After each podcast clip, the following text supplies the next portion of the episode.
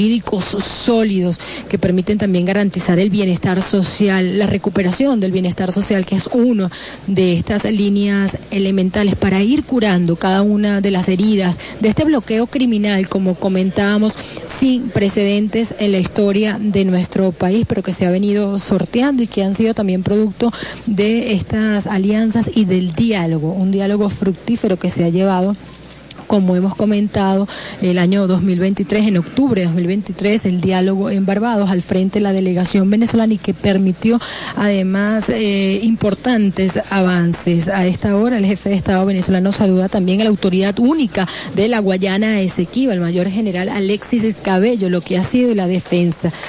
Eh, los aplausos al diplomático Alex Saab, un abrazo, un apretón de manos, lo decía el jefe de Estado venezolano, volverías a nuestro país. Y así fue. El pasado 20 de diciembre regresó el diplomático Alex Saab luego de ese secuestro injusto, inhumano, pero que el pueblo venezolano ha dicho, viva la dignidad de la patria, ejemplo de resistencia, de dignidad, de coraje, está presente acá Alex Saab en compañía de su esposa también, que ha llevado al frente este gran movimiento, las movilizaciones eh, del pueblo venezolano en las calles, pues dieron como fruto también esta gran victoria donde triunfó la verdad, donde triunfó la justicia de este hombre que simplemente estuvo a favor de las causas de la República Bolivariana de Venezuela, pues en esa oportunidad para conseguir los alimentos para el pueblo. Saludo también a Calixto Ortega, presidente del Banco Central de Venezuela, ya lo decíamos, cifras positivas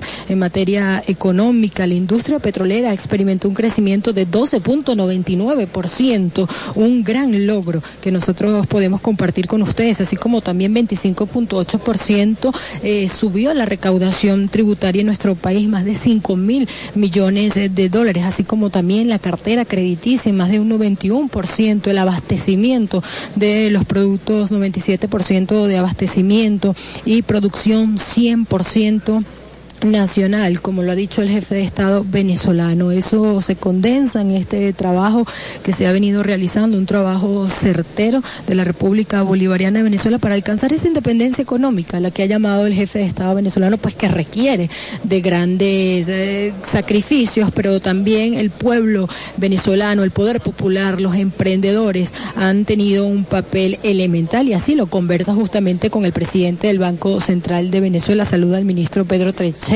al ministro Wilmar Castro Soteldo, lo que hemos venido compartiendo con ustedes, que también en materia agrícola se experimentó un crecimiento importante, más del 5% en cinco trimestres consecutivos, cifras que daba a conocer el jefe de Estado venezolano en una entrevista reciente con el periodista Ignacio Ramonet y ha dicho, continuamos consolidando ese modelo diversificado, esa nueva economía no rentista, no rentista, no dependiente de la renta petrolera que abre un nuevo camino hacia la consolidación de los 18 motores de la agenda económica bolivariana, como lo ha experimentado también, como lo ha dado a conocer el jefe de Estado venezolano. Hay mucho por hacer, sin embargo, se mantiene esta alianza importante con el sector privado, lo que ha sido el Consejo Nacional de Economía Productiva, que ha estado al frente la vicepresidenta ejecutiva de la República, la doctora Delcy Rodríguez, pues haciéndole seguimiento a cada uno de los consensos, pues que allí se llegan pero además hay que precisar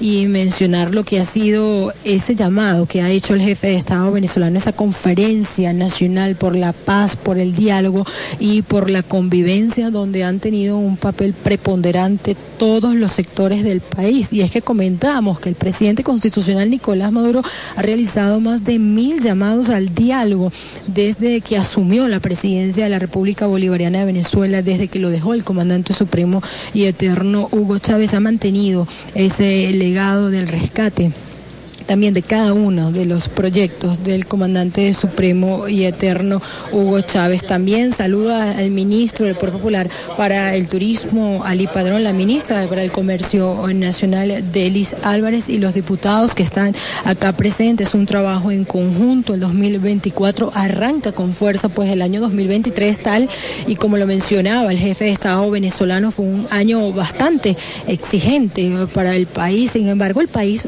sin embargo, el pueblo pueblo no se detuvo, continuó en esta rienda para la recuperación económica definitiva y el levantamiento que exige nuestro país, Venezuela, exige el levantamiento definitivo de las medidas coercitivas unilaterales y de las sanciones criminales que han hecho tanto daño al país. Es el llamado, es uno de los consensos principales, vitales, que continúan estas sanciones a pesar que han sido otorgadas licencias para la producción, comercialización, exportación del crudo venezolano, así como también en materia gasífera. Hace falta que en definitiva sean levantadas cada una de estas sanciones. Como mencionábamos anteriormente, nuestro país llegó a perder el 99% de sus ingresos. Estamos hablando que le robaron 21 mil millones de dólares en el extranjero. Sin embargo, la nación se levantó con fuerza y ya registra cifras bastante positivas que seguramente el presidente constitucional Nicolás Maduro lo dará a conocer durante su mensaje anual al país. Saluda a esta hora el jefe de Estado venezolano, los representantes de los poderes públicos de nuestro país. Están ya acá el doctor Tarek William Saab, saluda al presidente de la Asamblea Nacional, el doctor Jorge Rodríguez, la presidenta del Tribunal Supremo de Justicia, así como también el presidente del Poder Electoral, Elvis Amoroso. Ya está todo dispuesto en el hemiciclo protocolar, donde tendrá la voz principal el jefe de Estado venezolano, Nicolás Maduro, el hombre de las victorias, el conductor de las victorias a lo largo de estos 11 años, así como también el hombre del diálogo, de la paz y de la palabra, que ha insistido en que este año 2024 será de grandes victorias electorales para el pueblo venezolano, presente cada una de las autoridades para conocer justamente estos grandes logros. Venezuela nace en el Esequibo, grita al pueblo presente. En cumplimiento del artículo 237 de la Constitución de la República Bolivariana de Venezuela, que hace costumbre y norma republicana la presencia del ciudadano presidente constitucional de nuestra República Bolivariana de Venezuela ante la Asamblea Nacional en los primeros 10 días después de que se instale el periodo de sesiones correspondiente de la Asamblea Nacional el día 5 de enero a las 11 de la mañana. La concurrencia del ciudadano presidente Nicolás Maduro Moros tiene como objeto que él pueda presentar al país los aspectos más importantes de los días y meses por venir en el área política, social, económica, cultural, espiritual de nuestra nación. De allí la inmensa importancia que reside en este acto del cual nos sentimos profundamente felices y orgullosos de estar junto a nuestro presidente en este importante en esta importante alocución que debe ocurrir el día de hoy. Le damos la más cordial bienvenida al presidente constitucional de la República Bolivariana de Venezuela, Nicolás Maduro Moro, y sin más, y obedeciendo lo establecido en el artículo 237 de nuestra Constitución, dejamos en el derecho de palabra al ciudadano Nicolás Maduro Moros presidente constitucional de la República Bolivariana de Venezuela, y muy cordialmente lo invitamos a que ocupe la tribuna de oradores.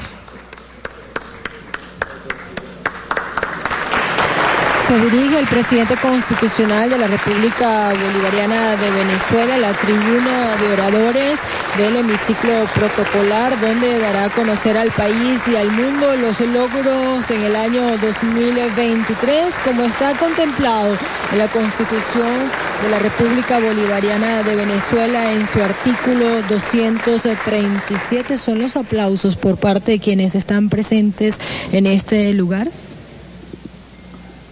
Buenas tardes, ciudadanos diputados, ciudadanas diputadas de esta soberanísima Asamblea Nacional de la República Bolivariana de Venezuela. Mi saludo, feliz año al inicio de esta temporada 2024. Vengo a presentar el examen constitucional que como presidente de la República estoy obligado ante el poder legislativo del país. Un examen anual, en otros países lo llaman mensaje a la nación. Aquí es un examen obligatorio, constitucional. Y como todo buen examen, hay que prepararse, estudiar. Espero ante nuestro pueblo hermoso y ante esta soberanísima Asamblea Nacional presentar este examen y con el favor de Dios, después de haber estudiado tanto, balanceado, revisado, pasar este examen con buenas notas, con la venia de nuestro pueblo, con la venia de esta Asamblea. Quiero saludar desde aquí a los miles y miles de hombres y mujeres que se han lanzado a las calles de Caracas hoy a respaldar esta presentación de Memero y Cuenta, a respaldar con su fuerza movilizada la paz y la búsqueda de la prosperidad y el bienestar para nuestro pueblo. Me gustaría estar ahí, en el epicentro de esa gran movilización, ¿ah? junto a nuestro pueblo siempre movilizado un elemento fundamental del devenir histórico de estos 30 años o más, desde el despertar de aquel 27 de febrero del 89, desde el despertar de aquella rebelión antiimperialista y antioligárquica del 4 de febrero de 1992 hasta nuestros días, si algo hemos estado es en permanente movilización de conciencia, de fuerza, de valores, de ética, de espiritualidad. Y no podría ser hoy, 15 de enero del año 2024, no podría, no podía ser de otra manera. Por eso saludo desde aquí a nuestro amado pueblo, en las calles siempre, movilizado siempre.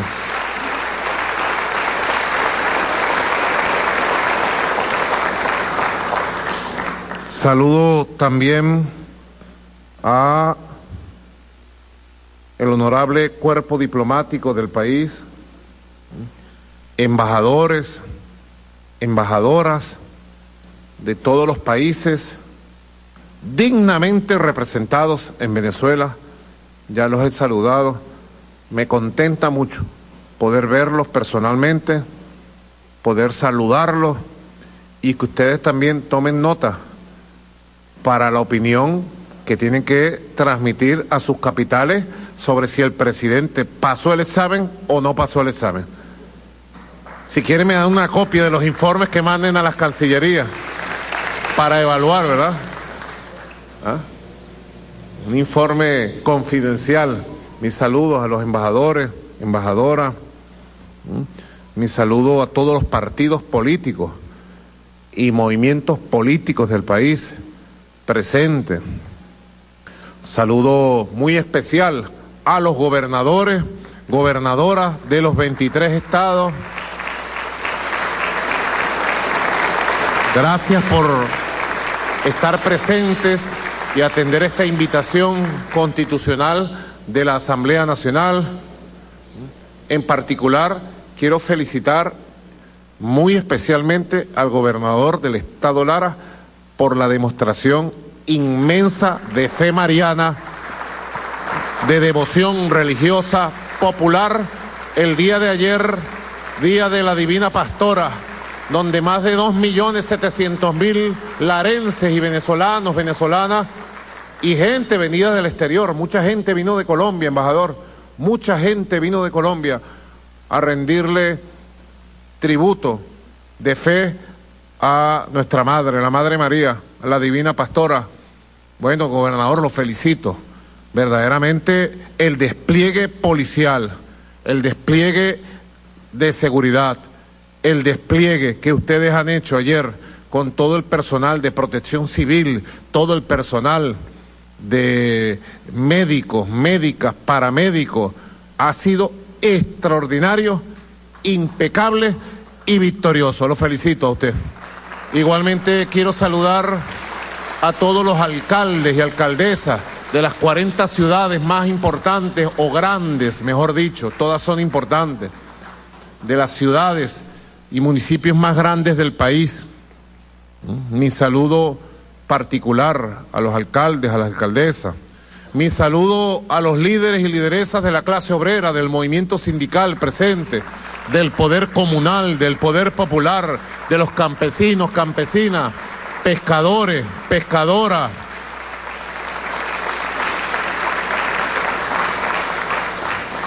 Mi saludo igualmente a nuestra gloriosa, heroica llamada Fuerza Armada Nacional Bolivariana, todos sus oficiales presentes, al Estado Mayor Superior, General en Jefe Vladimir Padrino López,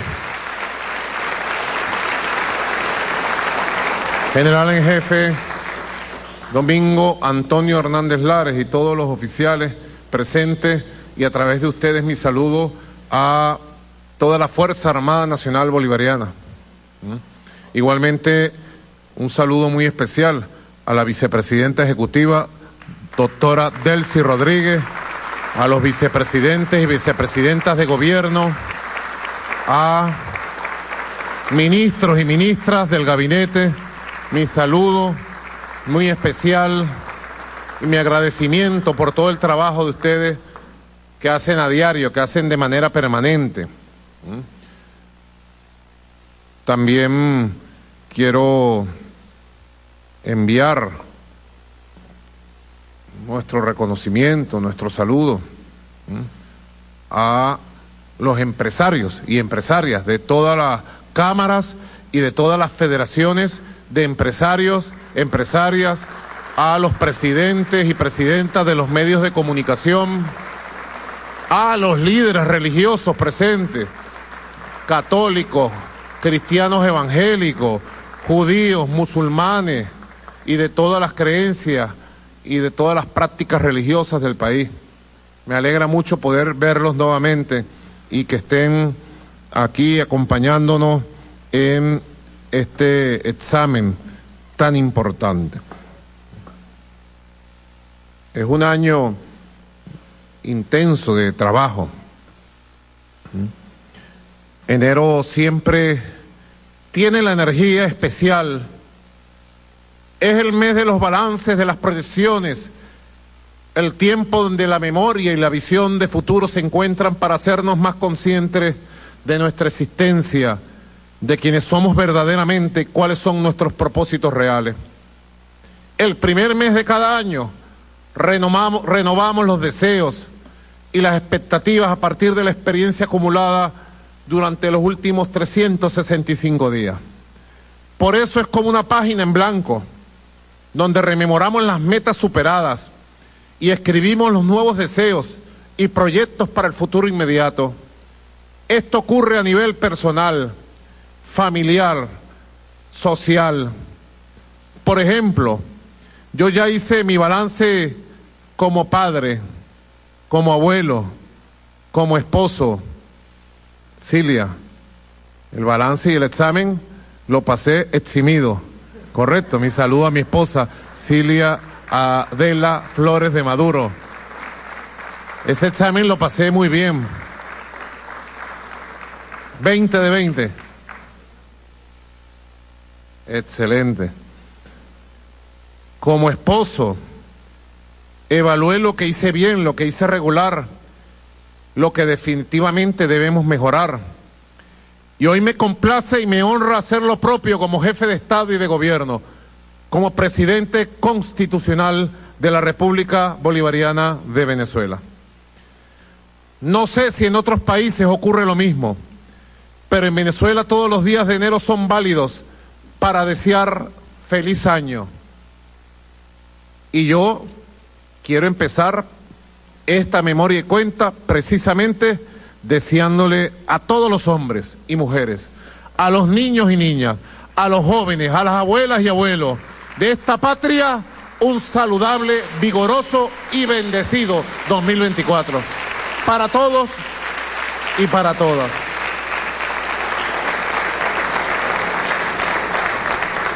Vamos a tomarnos un malojillo con limón. Lo recomiendo. Malojillo es bueno para todo. Para los nervios. Para controlar los nervios. Estoy nervioso. Cualquiera en un examen se pone nervioso, ¿verdad?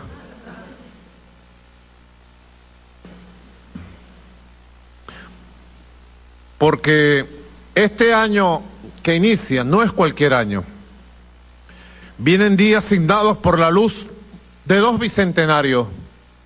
Señores embajadores de nuestra América, señor embajador del Perú, los bicentenarios de Junín con Bolívar al frente en agosto y el bicentenario de la gran victoria de Ayacucho, liderado por aquel joven de Cumaná, Antonio José de Sucre, en diciembre.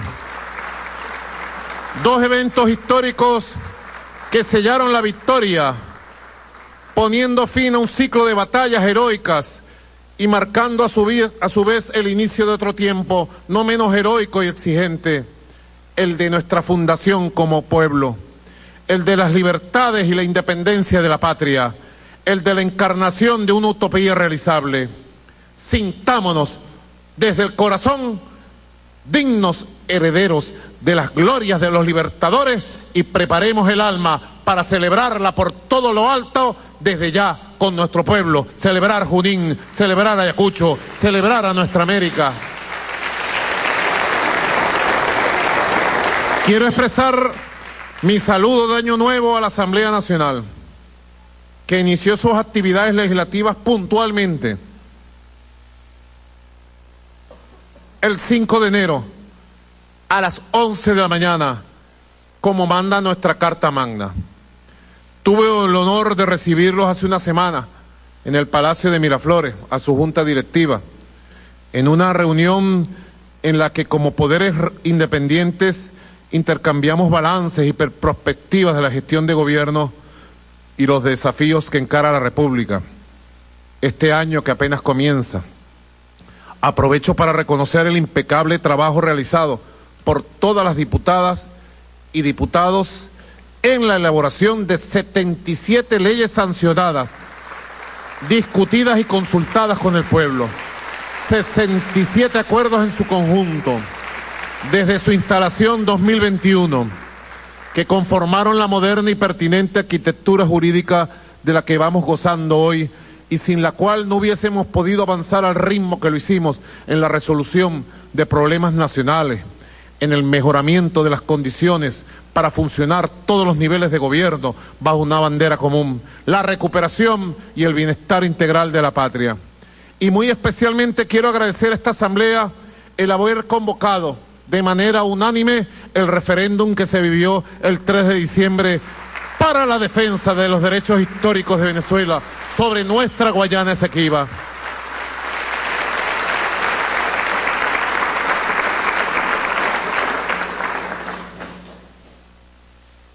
Sentimiento y causa que nos unió para siempre por encima de las diferencias políticas, sociales, religiosas, económicas y culturales y que ha puesto a prueba el perfecto funcionamiento de nuestra democracia.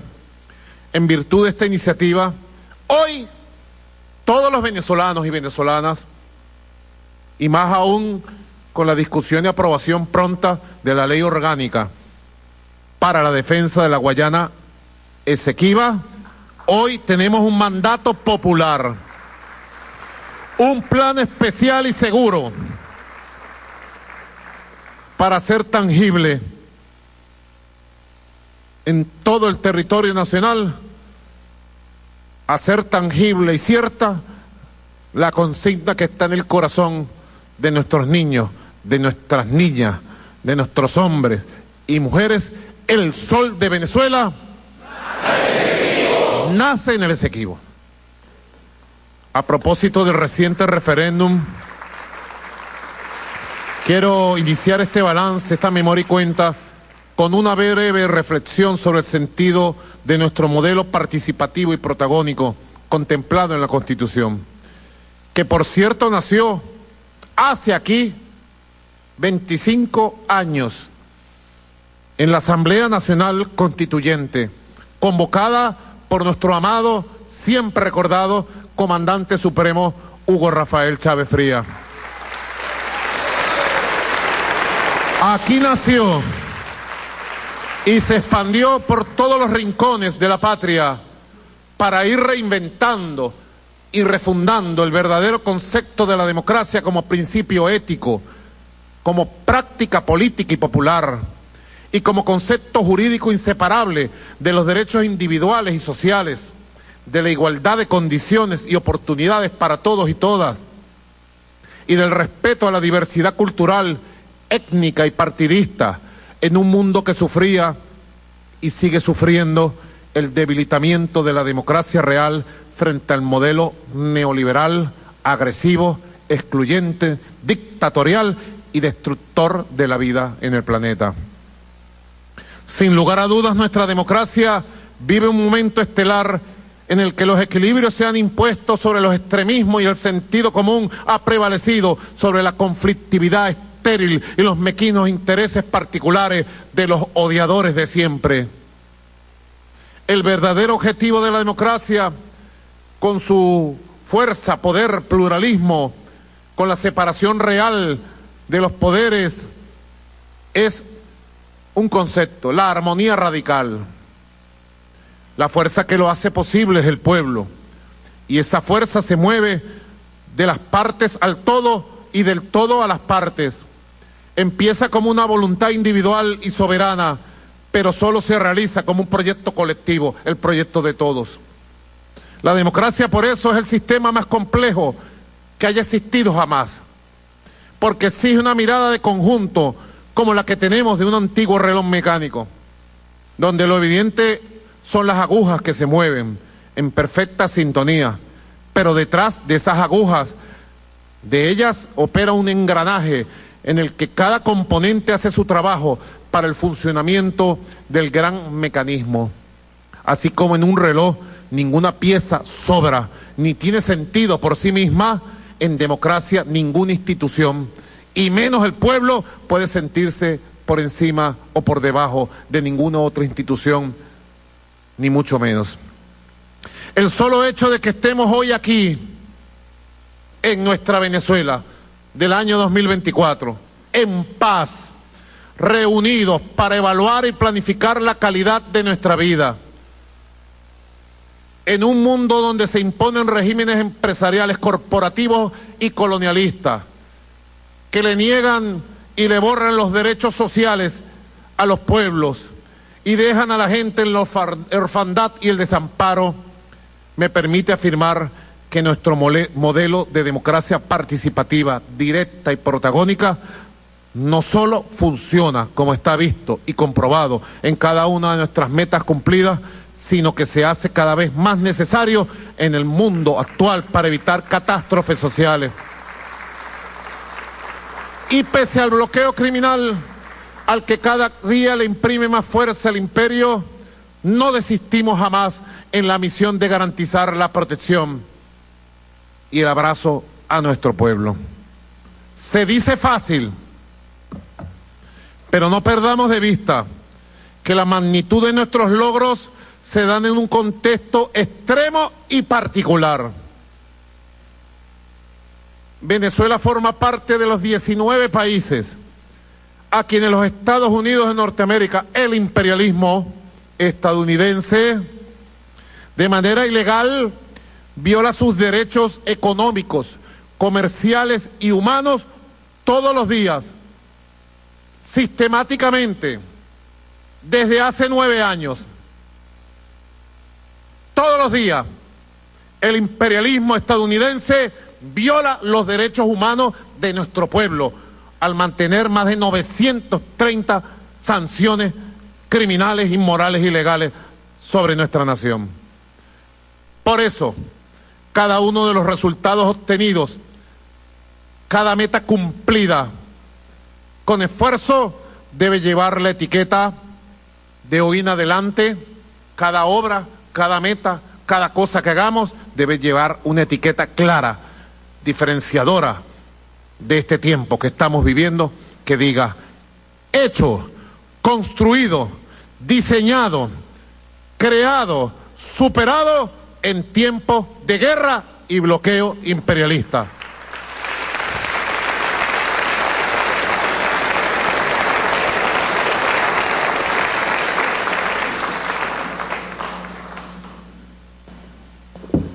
Hecho en Venezuela.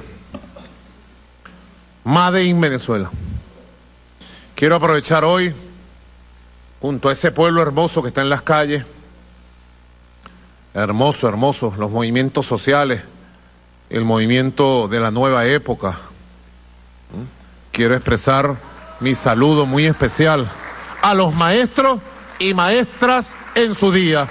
Y hoy levantar la bandera del maestro Luis Beltrán Prieto Figueroa, del maestro Aristóbulo Isturi, y decirle a los maestros, a la maestra, al magisterio, aquí tienen un presidente obrero que siempre los va a acompañar, agradecido de la labor que ustedes cumplen para la forja de los niños y niñas de Venezuela, de la juventud de Venezuela.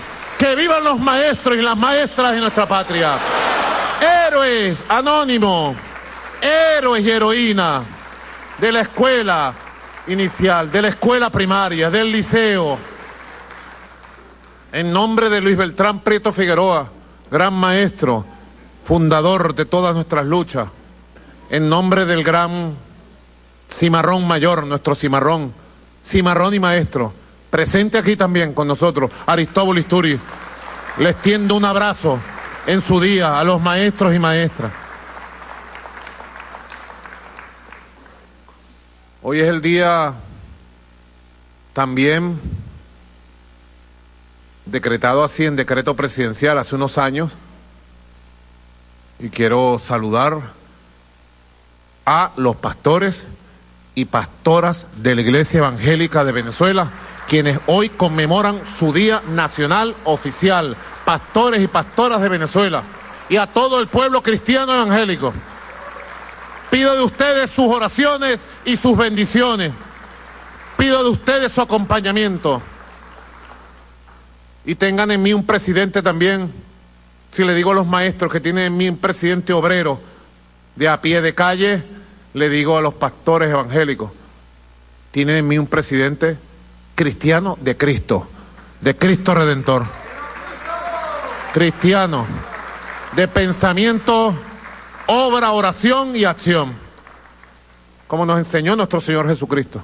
La coherencia radical de lo que se pregona, lo que se piensa y lo que se hace cómo se vive y lo que se vive. Mi saludo muy especial. El 2023, por donde quiera que se le mire, fue un año bueno, de avances, de metas cumplidas, de mucho aprendizaje, mucho aprendizaje, para ir afinando los métodos en el camino a la prosperidad y el bienestar, que lo lograremos lo lograremos. Tengan ustedes la seguridad absoluta que el estado de prosperidad y bienestar lo estamos construyendo y lo lograremos entre todos y todas, en unión nacional, transformando y cambiando todo lo que haya que transformar, fundando y creando todo lo que haya que fundar. Mucho aprendizaje. Esto no quiere decir que haya estado exento de problemas y dificultades, de las cuales estamos muy conscientes fue un año de transición en el que debíamos mantener y mejorar progresivamente los estándares alcanzados bajo mucho sacrificio y esfuerzo, bajo las mismas condiciones adversas impuestos por la agresión y el bloqueo del imperialismo norteamericano. De hecho, se puede decir que el 2023 ha sido uno de los más exigentes, complejos y laboriosos de la última década quizás por tratarse del tercer año de recuperación consecutiva, en el que una vez derrotada en su momento, el año pasado, la hiperinflación inducida y reactivado el aparato productivo petrolero y no petrolero, debíamos mantener los logros y cumplir con las crecientes expectativas y necesidades del pueblo. Por eso, para presentar un panorama sensato y sobre todo justo de los triunfos alcanzados durante estos últimos dos 12 meses, debemos hacer un doble balance. Uno, que dé cuenta del impacto real del bloqueo criminal, siempre hay que tenerlo presente. Y otro, que a partir del primero permita ver el valor cualitativo de lo que vamos logrando. Un análisis y un balance con equilibrio. Por dónde caen las bombas y por dónde vamos avanzando nosotros para reconstruir y recuperar a nuestra patria. Acá no hay número pequeño ni indicadores modestos. Todo nos ha costado el doble o quizá más. Quizás me quedo pequeño el decir que nos ha costado el doble. Y lo digo como país porque los logros son del país. Los logros no son un hombre. No. Yo cumplo mi papel y lo cumplo plenamente ejerciendo mi liderazgo y mi jefatura. Pero aquí quien cumple su gran papel es todo un país, es Venezuela toda, es todo un pueblo movilizado en el trabajo, en el estudio, en la creación, en la ciencia, en la tecnología. Quizás más del doble habría que evaluarlo. Ustedes que me están evaluando aquí. Por eso, antes de pasar a los enunciados y estadísticas del 2023, es necesario sopesar las condiciones reales sobre las que hemos tenido que trabajar. No el presidente y los ministros, no los diputados, diputadas, gobernadores, no, nada más. Cuando hablo de las condiciones en que hemos tenido que trabajar, me refiero a los más de 30 millones de venezolanos y venezolanas. Me refiero al trabajo de los productores agrícolas, campesinos, campesinas, pescadores, pescadoras, empresarios, empresarias, obreros, mi amada clase obrera, emprendedores, maestros, estudiantes, intelectuales, hombres y mujeres de la cultura, Venezuela toda, protagonista de esta épica del siglo XXI, que de manera muy ejemplar vivimos y contamos para el mundo con hechos verdaderos. Ha sido difícil, pero no imposible. Desde el 2015, cuando empezó frontalmente la agresión, la guerra económica y los primeros indicios de bloqueo mundial, la producción petrolera cayó el 87%. No había financiamiento en ningún lugar del mundo. Se cerraron las puertas de todos los equipos petroleros, repuestos. 87%, llegando a su nivel más bajo en el durísimo año 2020 a 300 39 mil barriles diarios, frente a los 2.5 millones de barriles que producíamos en enero 2015. Antes llegamos inclusive a producir 3 millones de barriles. En aquella década que nos llevó el comandante Chávez de su mano. 3 millones de barriles, Mario Silva a un poco más de 100 dólares el barril de ingreso neto, sin descuentos de ningún tipo al país. ¿Mm? Venezuela dejó de producir por culpa de las sanciones, la persecución y el bloqueo 3.993 millones de barriles de petróleo, lo que supuso una pérdida para el país de 323 mil millones de dólares. Nada más en los misiles que cayeron en la industria petrolera. Dejó de ingresar al país 323 mil millones de dólares. Señora vicepresidenta y ministra de Finanzas, doctora Delcy Rodríguez. Esto a veces poco lo explicamos al país. Señor vicepresidente Ricardo Menéndez. Señor vicepresidente de Comunicación, poeta Alfred Nazaret. Quizás hace falta un, un impulso superior, compañero Diosdado Cabello Rondón, ustedes que están al frente de la batalla comunicacional, de calle, mediática, en redes, hay que hacer un esfuerzo superior para que toda Venezuela, Venezuela toda tenga conciencia de lo que hemos pasado cuando nos caían las bombas al lado y abrían los boquetes. Genocidio económico se ha cometido contra Venezuela. Un verdadero genocidio económico, si cabe el concepto, doctor Germán Escarrá, maestro y luz de esta asamblea. 323 mil millones de dólares. Señores embajadores, queridos embajadores y embajadoras. Las pérdidas totales de la economía nacional, sector público y privado, porque los misiles también cayeron en sus empresas privadas, que estaban produciendo al 80, 90 y bajaron al 5%, al 10%, sin materias primas, sin repuestos. Eso tampoco se ha dicho en el, en el testimonio histórico, cuánto sufrió el empresario privado y cómo lo tengo que decir aquí, compañeros, compañeras, cómo el sector privado, los empresarios del país, resistieron también de manera heroica para mantener en lo mínimo sus empresas y ahora estar prendiendo los motores para un nuevo crecimiento, para un nuevo avance. Es imposible que el país avance sin una poderosa unión entre la empresa pública, el gobierno y la empresa privada. Es imposible. Hemos ido logrando niveles altísimos de coordinación para ir logrando pasar del genocidio económico, de la resistencia al crecimiento, a la creación de riqueza, a la producción, a la prosperidad. Señor presidente del Banco Central de Venezuela, usted también tiene que hablar más. Me permite, usted que es un organismo constitucional autónomo. Calisto Ortega, Calisto el joven, el muchacho.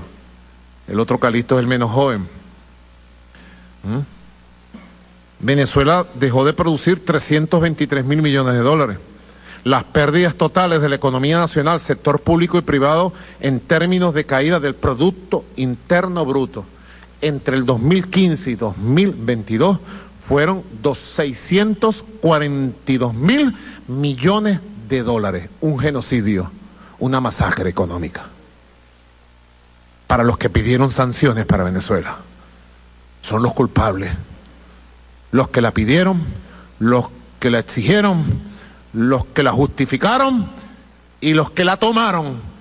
Son culpables y cómplices de este genocidio, de esta masacre económica que Venezuela sufrió desde el 2015 hasta nuestros días. Esto es un cálculo, señora vicepresidenta, apenas hasta el año 2022. 642 mil millones de dólares. Este es el valor de la producción no realizada. Productos que no se fabricaron, ventas que no se hicieron, servicios que no se prestaron y salarios que se deprimieron por el bombardeo y el genocidio económico, por el impacto de las sanciones sobre la economía del país. Y sé que nuestro pueblo y nuestra clase obrera, aún no teniendo estos datos que hoy estoy revelando, tiene conciencia de lo que hemos sufrido, de lo que hemos parado y ha mantenido su apoyo irrestricto la clase obrera a la revolución bolivariana fundada por Chávez a su presidente obrero Nicolás Maduro. Le agradezco a la clase obrera venezolana su respaldo, su lealtad, su fiabilidad, su amor, su apoyo en todas las circunstancias de genocidio económico, de masacre económico, que vulneró los derechos laborales, que vulneró el salario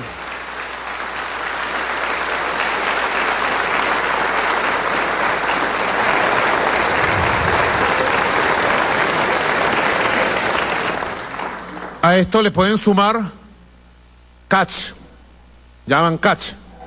¿Ah? Catch. Catch es platica en dólares, en verde. Plata ecológica, porque es verde. Es, verdad, es la verdadera economía verde. ¿Ah? Catch nos quitaron, nos robaron y nos congelaron en el mundo. Catch.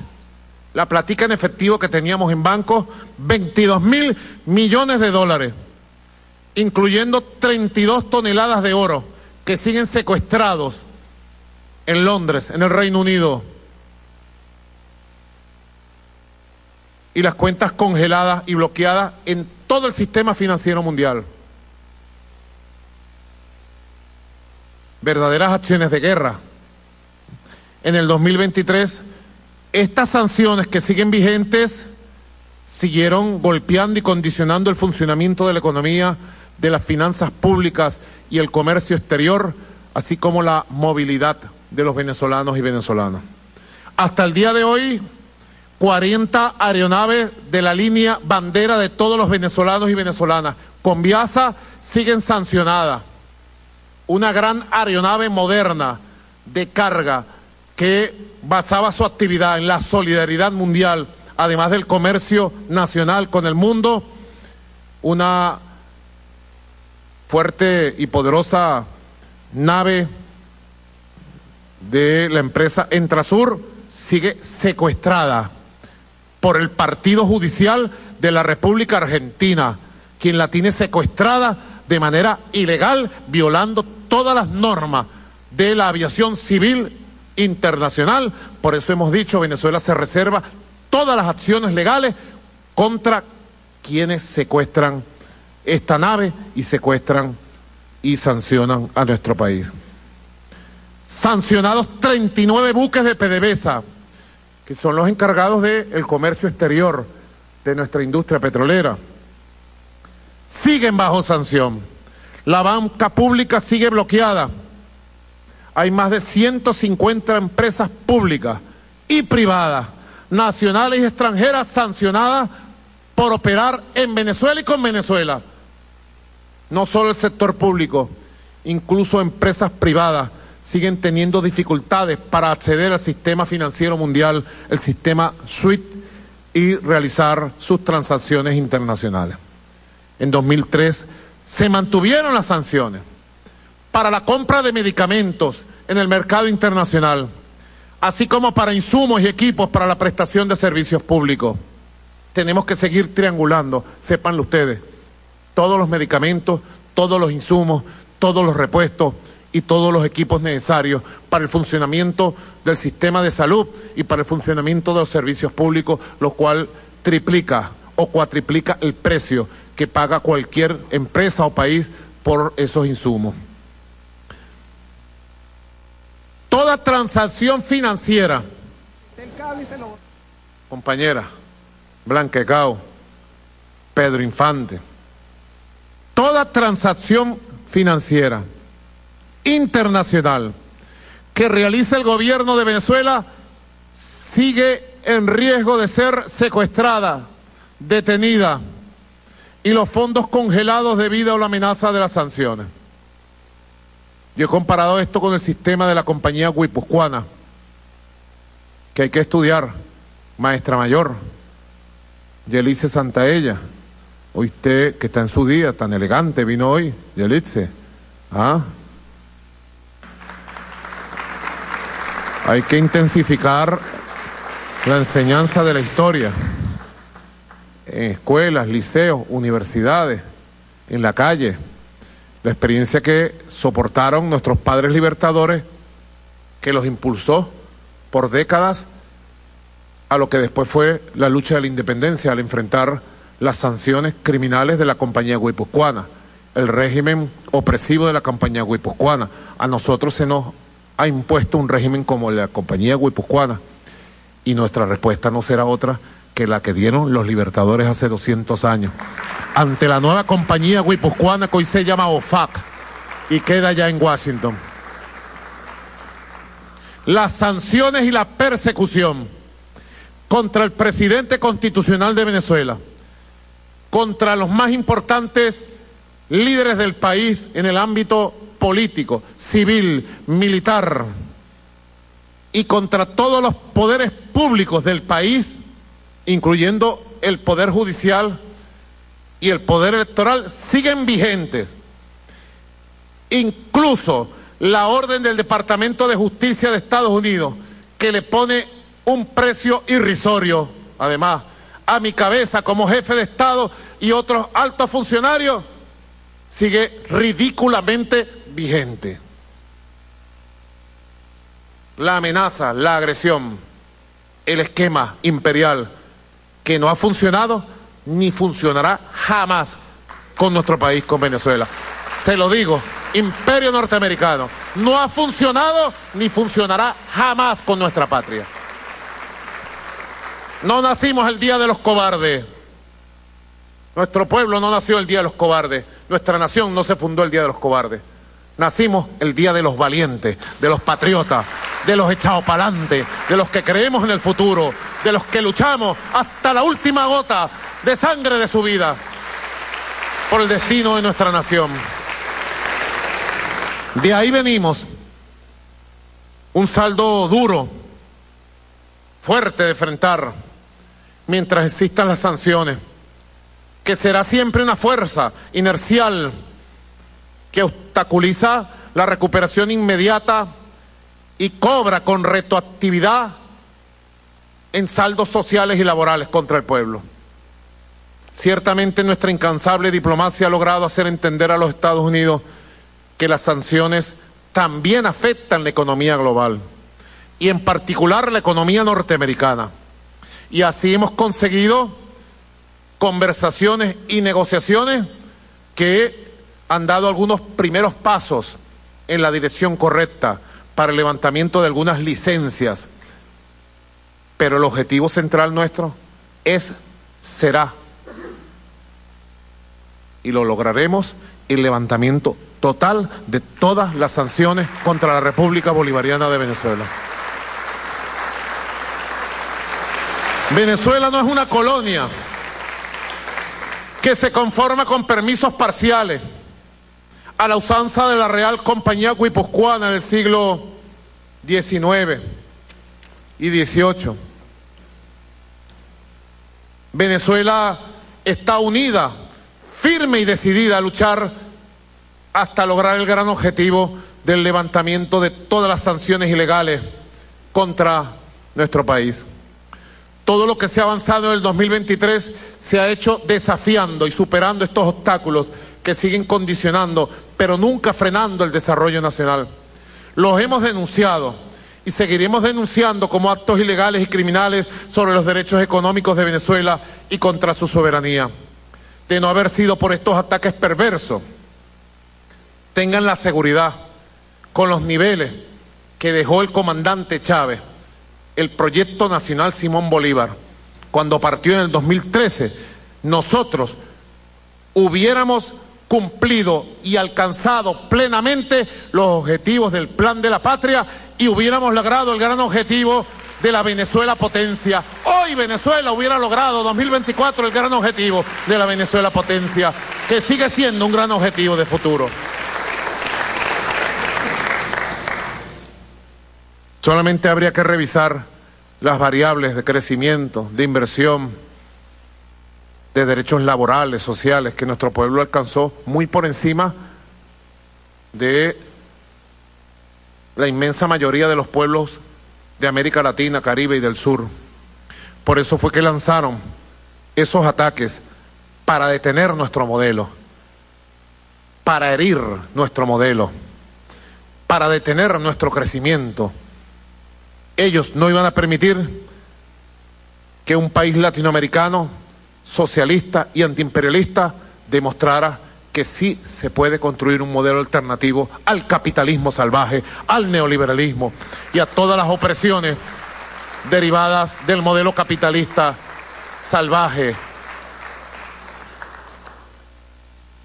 Tenemos que decir que con un minucioso plan contra esta modalidad de guerra multidimensional, desarrollamos y hemos desarrollado una agenda concreta compuesta en el 2023 por ocho líneas de acción y de trabajo que nos permitieron alcanzar 12 metas muy importantes, correspondientes a las ocho líneas elaboradas para transitar el año 2023. Y hemos logrado además de estas 12 metas, un superobjetivo, lo llamo así, con el que encaramos victorioso este nueve año. Me refiero que hemos logrado la conformación de un esquema de gran consenso nacional, cinco consensos dialécticos, dinámicos, plurales y prácticos que nos permitieron avanzar en las dimensiones prioritarias, urgentes y necesarias de la patria. El año 2023 fue como un bisagra, porque unió dos periodos. Unió el periodo de los inmensos esfuerzos y primeros resultados del plan de recuperación económica emprendido en medio del ataque del 2018, con una nueva etapa de empuje y transformación económica y política en el país. Fue un momento en el que nos acompañó la experiencia y la moderación de todos los actores de la vida nacional. Esa estabilidad y esa capacidad de articulación que logramos en el 2023 nos permitió cerrar ciclos, corregir y reiniciar procesos sin detener la marcha. Vamos a presentar un resumen de logros cualitativos y cuantitativos sin perder de vista dónde estamos parados, ni la magnitud de los desafíos y las cosas que aún restan por hacerse. No venimos a cantar victoria, nadie puede cantar victoria todavía Estamos en la construcción de un proceso, de un camino para grandes victorias futuras para nuestra patria. No venimos a cantar victoria, ni a dormirnos en los laureles, oído, ni a subestimar los problemas, las agresiones y las conspiraciones que aún existen y afectan a nuestro pueblo. Todas esas calamidades causadas por la guerra económica están dentro de nuestras cuentas pendientes visualizada por resolver ahora y en tiempo real. Tengamos en cuenta que lo que un tsunami le lleva segundos en destruir, al ser humano le cuesta décadas en reconstruir. Y a nosotros nos ha tocado la tarea de enfrentar y superar la fase destructiva, la fuerza destructiva, no de un tsunami precisamente, sino de miles de bombas económicas que desde el 2015 hasta la tarde de hoy nos lanzan incesantemente desde el imperialismo estadounidense. Por eso, estas 12 metas y el superobjetivo nacional llamado así, que vamos a desglosar, no son fruto de la improvisación, sino el resultado tangible de un plan, de una estrategia, de una visión, de un equipo y de un pueblo que se ha unido y desde hace un año al presentarlas en este hemiciclo, nos permitieron marcar la ruta del trabajo en el año 2023. Nuestra primera línea de trabajo, recordemos, fue consolidar el crecimiento económico con igualdad. La llamamos línea estratégica número uno. Entonces sabe feo, ¿vale? ¿Qué es esto? Fea, está fea, horrible. Me disculpan, pero me la tomé así. Horrible, vale. Yo estaba podrido. No, feo, feo. Como agarrar un puñado así de, de barro y sacar así el agua y tomarse el agua con barro. También mi malojillo, vale. Que me lo cambiaron por manzanilla, pero esa manzanilla está piche.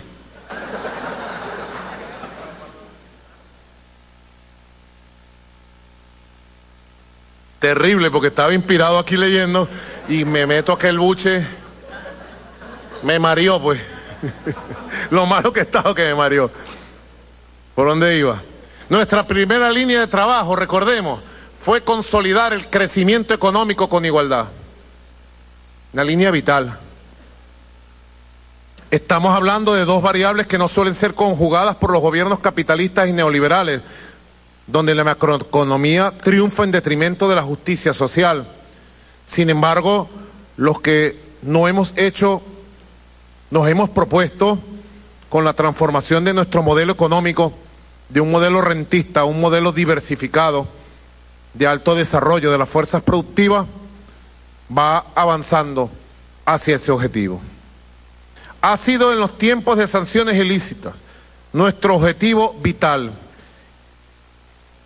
contener la guerra económica e impedir que aniquile completamente el estado de bienestar social construido como un sólido sistema de misiones y grandes misiones para la protección de la familia venezolana.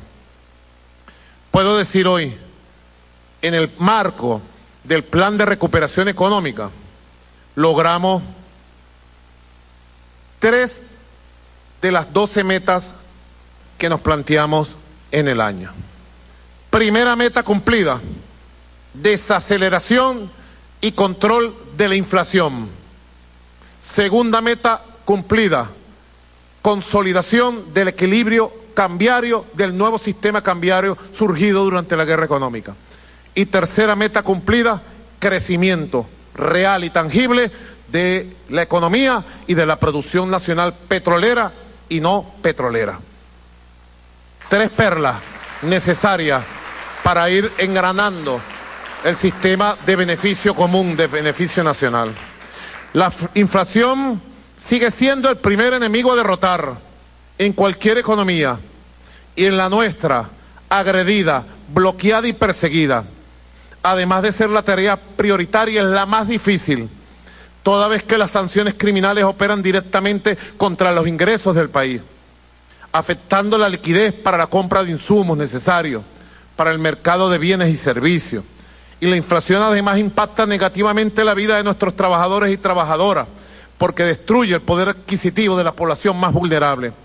Debo decir que nuestros esfuerzos no fueron en vano y que las medidas tomadas fueron las correctas.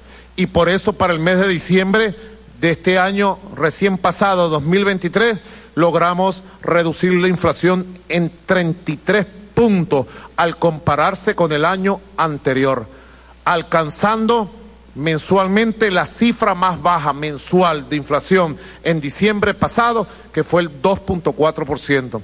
Y puedo decir que ya en enero de este año la proyección indica que vamos a tener la cifra mensual más baja de más de una década y media. Esperemos. Yo hago seguimiento permanente, diario, de estos temas.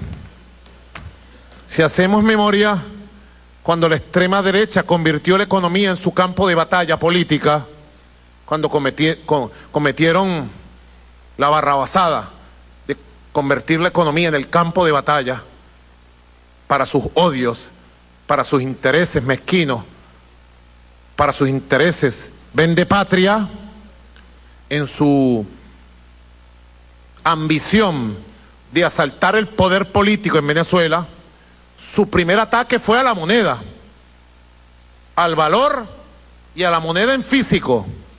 No las desaparecían completamente, casi al 100% llegó un momento. Ustedes lo recuerdan, ¿verdad? Primer ataque fue a la moneda y al control cambiario, insostenible en los mecanismos y términos en que existió por un tiempo, como todo el mundo lo recuerda inoculando desde el 2014 la más grave distorsión que se haya conocido en la historia sobre el valor de las divisas en nuestro país y creo que en nuestro continente. Venezuela consolidará su victoria definitiva este año contra la inflación, retornando con el favor de Dios el trabajo productivo, la generación de riqueza, a una inflación anualizada de dos dígitos es la meta que tenemos que cumplir este año para seguir avanzando en este flagelo, dominar este flagelo.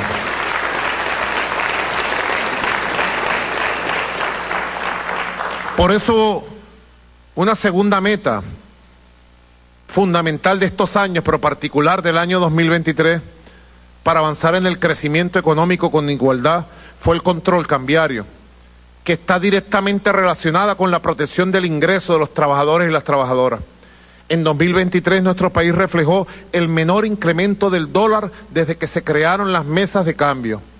Este comportamiento es alentador, fruto de un gran sacrificio y de un gran esfuerzo, y nos permitirá este año consolidar la estabilidad para mantener controlada Dios mediante bajar la inflación a un récord histórico. Por su parte, el sector privado junto al público participamos activamente en la consolidación del nuevo sistema cambiario de Venezuela.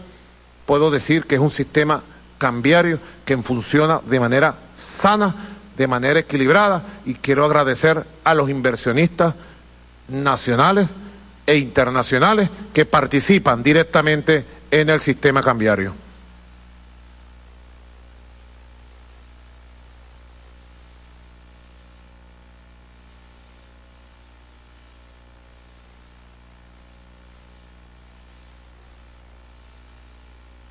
La tercera meta trazada en esta primera línea económica fue precisamente la del crecimiento de la producción nacional petrolera y no petrolera, siendo Venezuela un país con 120 años de una economía rentista petrolera dependiente, plantearnos el crecimiento de la economía no petrolera de manera específica con la estrategia de los 18 motores es vital, es fundamental, donde la principal industria del país apalancó su propio funcionamiento, yo siempre digo la principal industria del país, ante la imposibilidad de conseguir inversiones en el sistema financiero del mundo, en bancos del mundo, tiene que trabajar con las vísceras.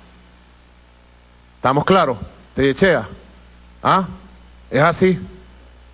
Trabajar con las vísceras. ¿Usted sabe qué es trabajar con las vísceras? ¿Ah? Que de lo que produce y el dinero que le entrega la nación, siempre sacamos un porcentaje importante para mantener activo la producción petrolera y para ir creciendo de manera consecutiva, permanente y sostenida, pero con nuestras vísceras, con nuestro propio esfuerzo, solitos, solitos, solitos, con propio esfuerzo, gracias a la capacidad gerencial de PDVSA y de los trabajadores la industria petrolera se va recuperando, ahora sí, a paso sostenible, sustentable y permanente.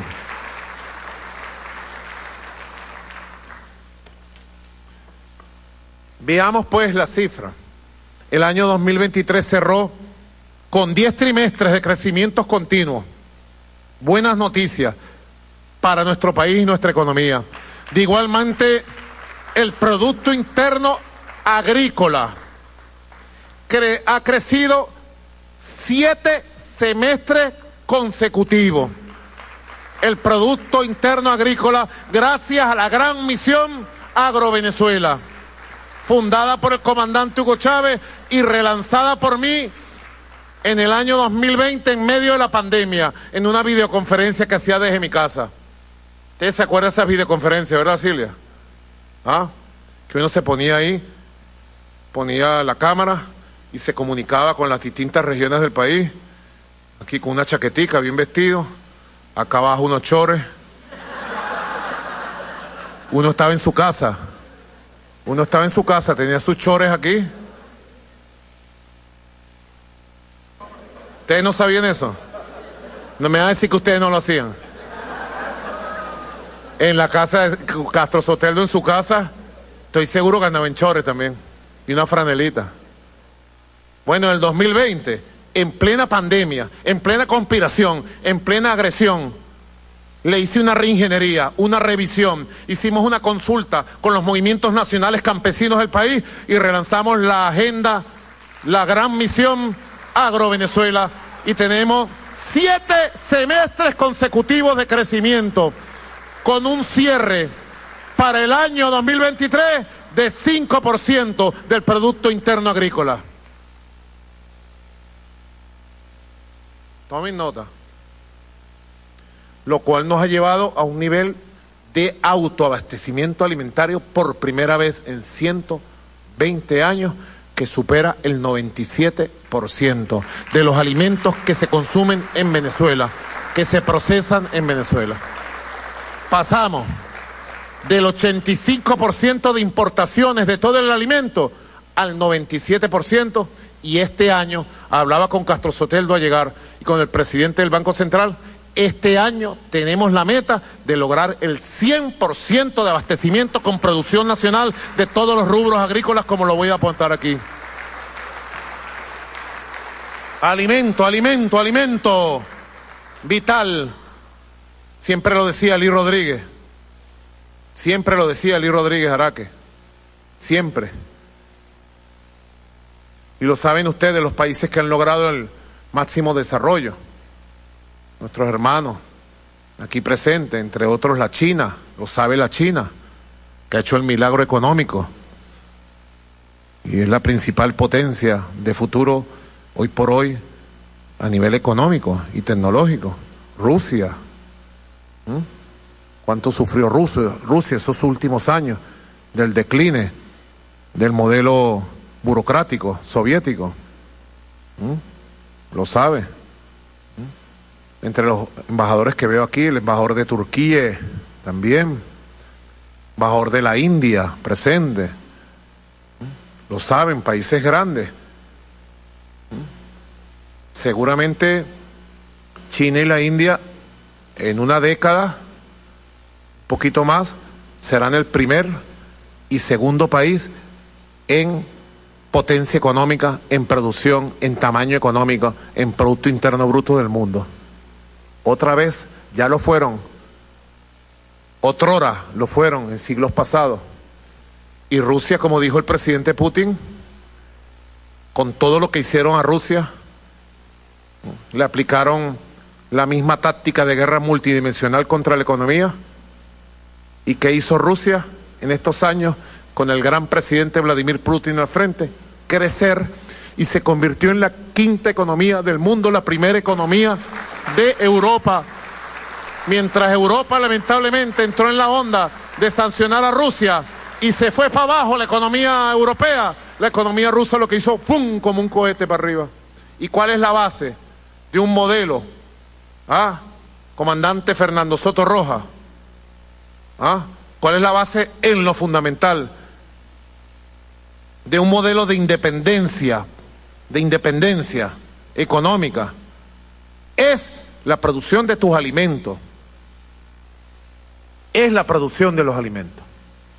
Y Venezuela además se va a convertir como si ya se está convirtiendo.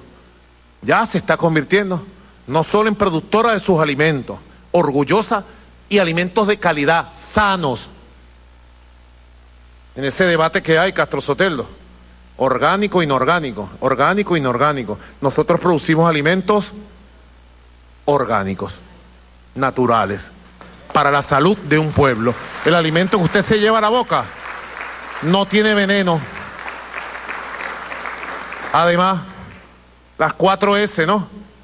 Ministro de Alimentación, Lealtellería, las cuatro S. Come sano, sabroso, seguro y soberano. Soberano 100% comerán compatriotas este año 2024. Seguir el rumbo. Le agradezco a los productores agrícolas del país. ¿Que hay dificultades? Las hay todavía. ¿Que las vamos a resolver? Las vamos a resolver. El año pasado también contó con la cifra de 244 mil toneladas métricas de captura pesquera y producción acuícola, mostrando un crecimiento del 13% en el crecimiento de la pesca en relación con el año 2022. La captura pesquera se incrementó 25% en 2023, llegando a 182 mil toneladas. Ahí está la una de las láminas, la número 3 de la captura pesquera, ministro Loyo, compañero. La producción acuícola además creció un 20%, logrando 38 mil toneladas con la producción de camarón, camarón, camarón que no se duerme. El camarón venezolana lidera las exportaciones de, de productos del mar al mundo con un 98% de producción superior al 2022. Ahí está una de las láminas, la número 3, la lámina, para que ustedes vean 2022. Correcto. Y 2023. Igualmente, la producción acuícola, lámina número 4 de 32 mil toneladas a 38 mil toneladas, un crecimiento del 20% y el terreno para crecer está dado, es gigantesco. Todavía pudiéramos decir, hemos avanzado en la pesca, en el desarrollo acuícola, hemos avanzado, pero estamos en pañales, Loyo, vamos a estar claros, estamos en pañales, hace falta más trabajo, más tecnología, más inversión, apoyar a los trabajadores, trabajadoras, emprendedores, empresarios que están en el sector pesca. Venezuela tiene un mundo completo, mar Caribe gigantesco, la fachada atlántica, ríos, no, tenemos un mundo inmenso. Correcto. La producción agropecuaria creció en 5.5%. Corrijo, había dicho 5%, 5.5%. Ese 5 nos da suerte, ¿verdad? ¿Ah? ¿Que se acuerdan? 5, 5, 5, 5 veces sí, mira. Producción agrícola 5.5. ¿Ah? Alcanzando 19 millones de toneladas métricas. La Población ganadera creció en 3.9%. Es un buen detalle, que nos podemos convertir en exportadores netos de carne, más temprano que tarde. 3.9 ¿Mm? millones con cabezas de ganado vacuno, ovino, caprino, bufalino. ¿Qué motiva los productores de carne en Venezuela, de leche? Me detengo en este punto brevemente para decir, la producción de carnes rojas se fortaleció con el crecimiento del rebaño bufalino. Importante, Ricardo Sánchez. Tú eres productor de ovino y caprino, correcto, pero estás muy vinculado a los productores de ganado vacuno y bufalino también.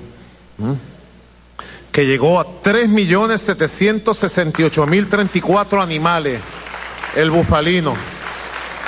Y bufalino de alta calidad la leche que producen, ¿ah? la carne exquisita y sana, muy nutriente, baja en colesterol, la carne del búfalo, ¿verdad, Castro Soteldo? Recomendado para aquellos que no quieren aumentar el colesterol, que redunda no solo en el consumo de carnes rojas per cápita, sino en la producción de quesos, que hoy por hoy nos convierte en el segundo productor de quesos de América Latina y el Caribe. Paso a paso vamos lejos.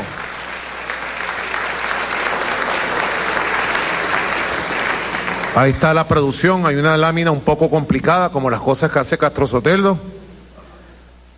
La lámina número 5, que solo la pudiera explicar él. Bueno, que vaya a varios programas de televisión y en las redes le explique. En el programa Sembrando Patria, ¿te compromete a explicarla? Está bien. Se me hincha el corazón de alegría, tengo que decirlo, y de orgullo al anunciar precisamente que en estos rubros que voy a nombrar hemos alcanzado el 100% de la producción soberana y en muchos de ellos ya estamos exportando. Se trata de, en los rubros, 100%, café, plátano, yuca, ocumo, queso blanco, leche líquida completa, zanahoria, pimentón, auyama, cambur, piña, lechosa, guayaba, naranja, melón, patilla, papas con semilla nacional, cebolla, pescado fresco, tomate, carne de res, pollo y cerdo, 100% nacional.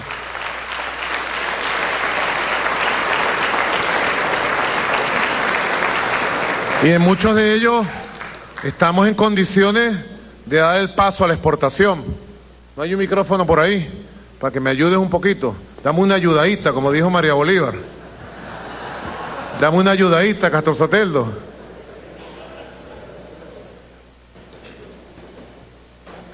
Gracias, compañero presidente. Bueno, definitivamente ese resultado es producto del esfuerzo de nuestros campesinos nuestras campesinas, nuestros productores, productoras, comuneros, comuneras, que ya incluso tienen sus marcas, sus marcas de productos elaborados y ya vienen trabajando en el fortalecimiento de la calidad.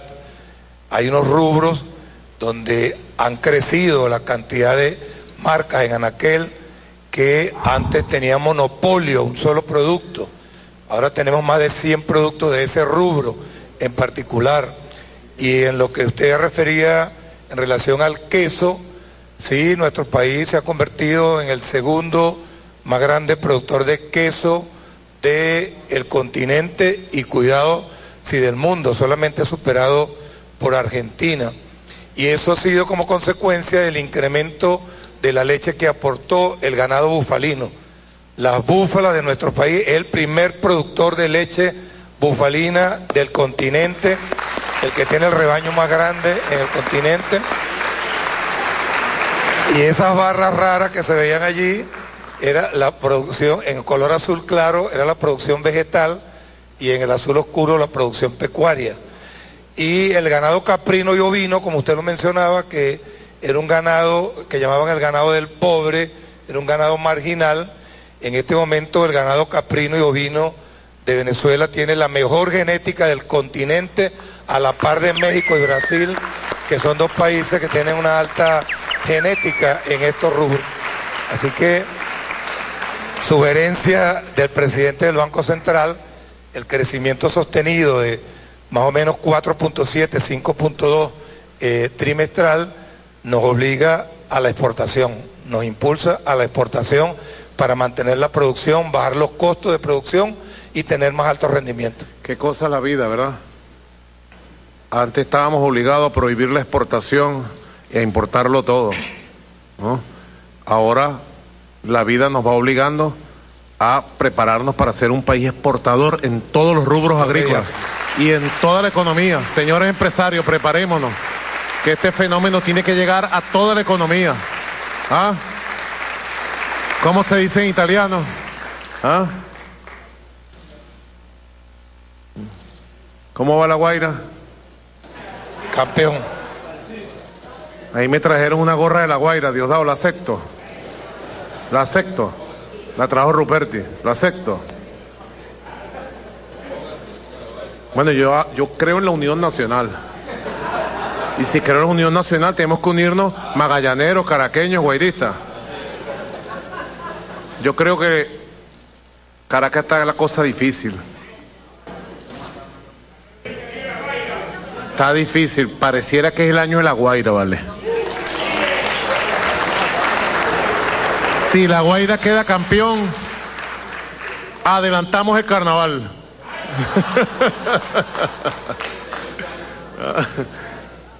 Excelente.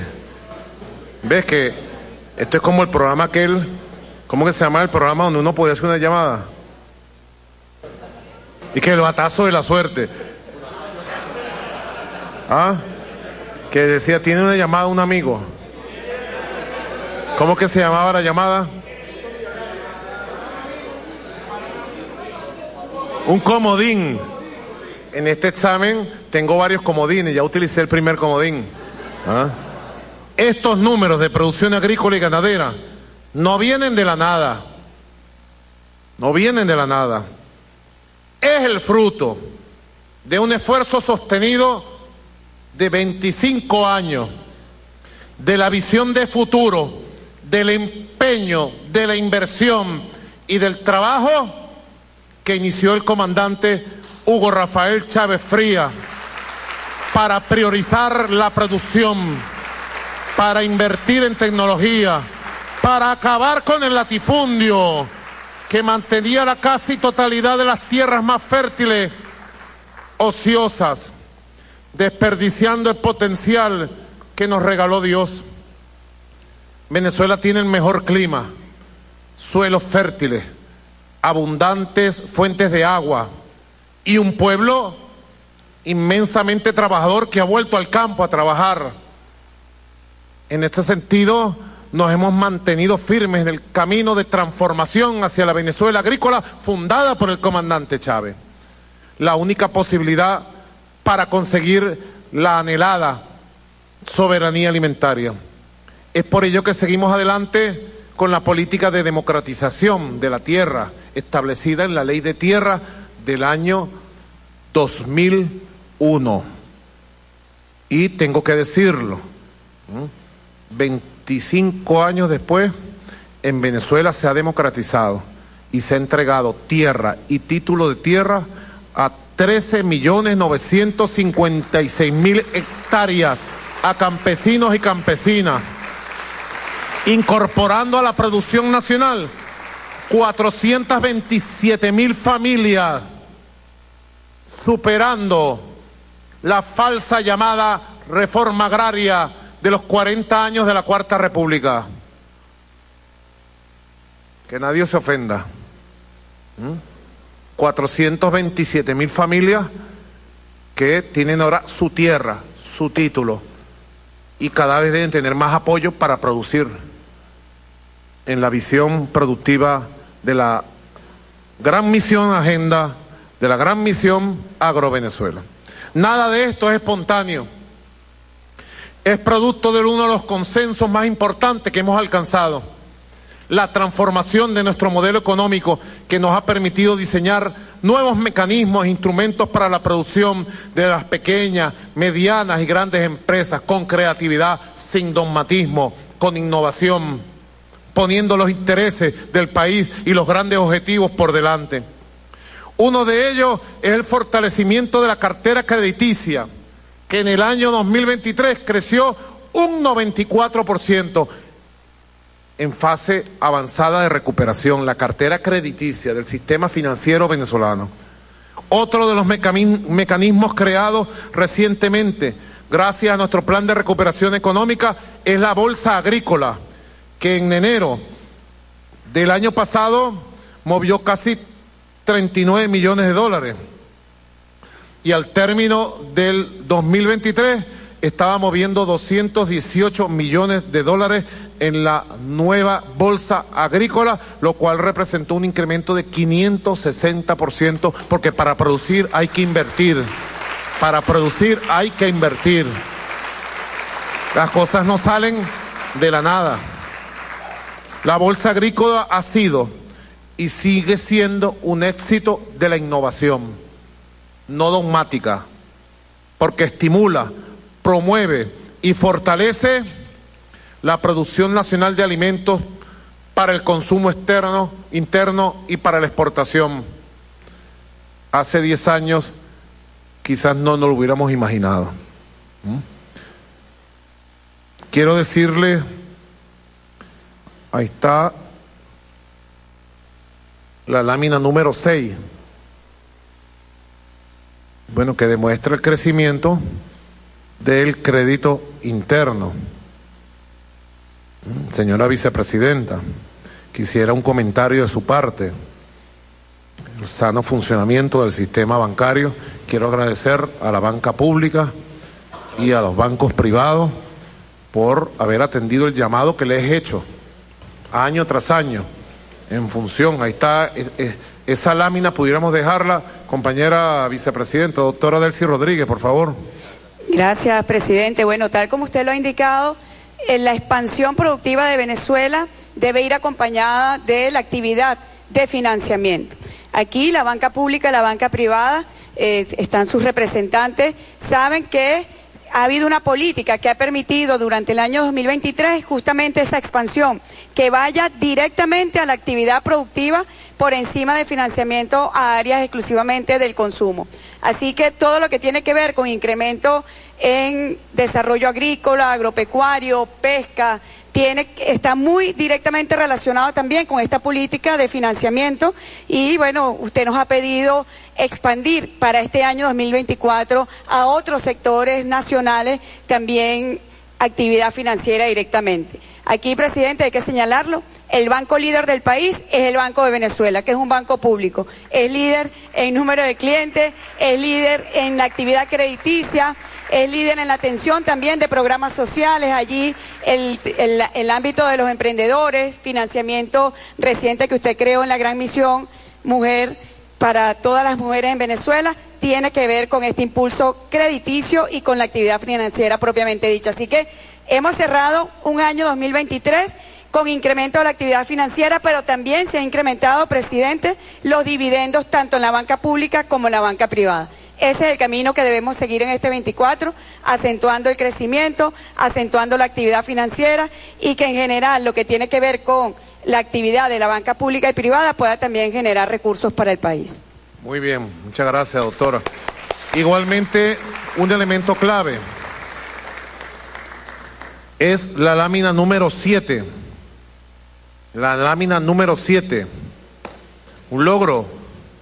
Ustedes se acuerdan las terribles imágenes, imágenes que reproducían todas las televisoras del mundo por todas las redes sociales de desabastecimiento brutal, crónico, terrible, anaqueles vacíos, colas interminables, y sobre la base de esa guerra económica, hicieron aquella oferta terrible de la última cola en el 2015 y ganaron las elecciones las fuerzas del mal, el extremismo de derecha, tomaron la Asamblea Nacional y en cinco años destruyeron las instituciones, destruyeron la economía, llamaron a la invasión, ¿se acuerdan, verdad?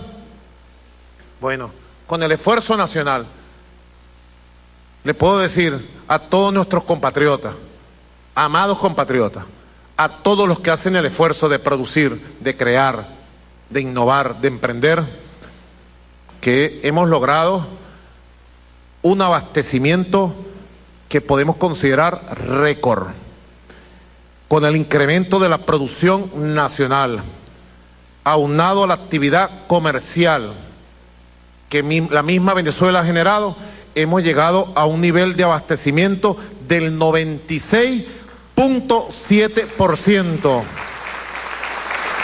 Y es una cifra para que los periodistas pudieran rotular sus titulares. Abastecimiento del 96.7% conquistado, logrado, concretado en tiempos de guerra económica y bloqueo imperialista. No se les olvide, periodistas, portales, redes, medios y paredes. Ahí está, ustedes ven cómo precisamente empezamos a levantar poco a poco, saliendo de la pandemia 2021, 2022 y el 2023. Ahí está. Y ustedes lo pueden ver en números y lo más importante, lo pueden ver en la calle. Sencillo como eso. ¿Es o no un logro? ¿Lo logramos con esfuerzo, sacrificio? ¿Lo logramos con unión nacional o no? Ah, pero lo tapan, lo callan, no lo dicen. Porque a los odiadores de siempre les arde cuando el país avanza, cuando el país se recupera, les arde a la extrema derecha y donde más les arde es en Washington. Washington, toma nota, lo logramos con trabajo y producción, con esfuerzo solo. Nosotros solo lo logramos, con trabajo, Sí se puede, con unión, con patriotismo, con valentía, con innovación, con inteligencia, con un plan, con equipo. Sí se puede, Venezuela.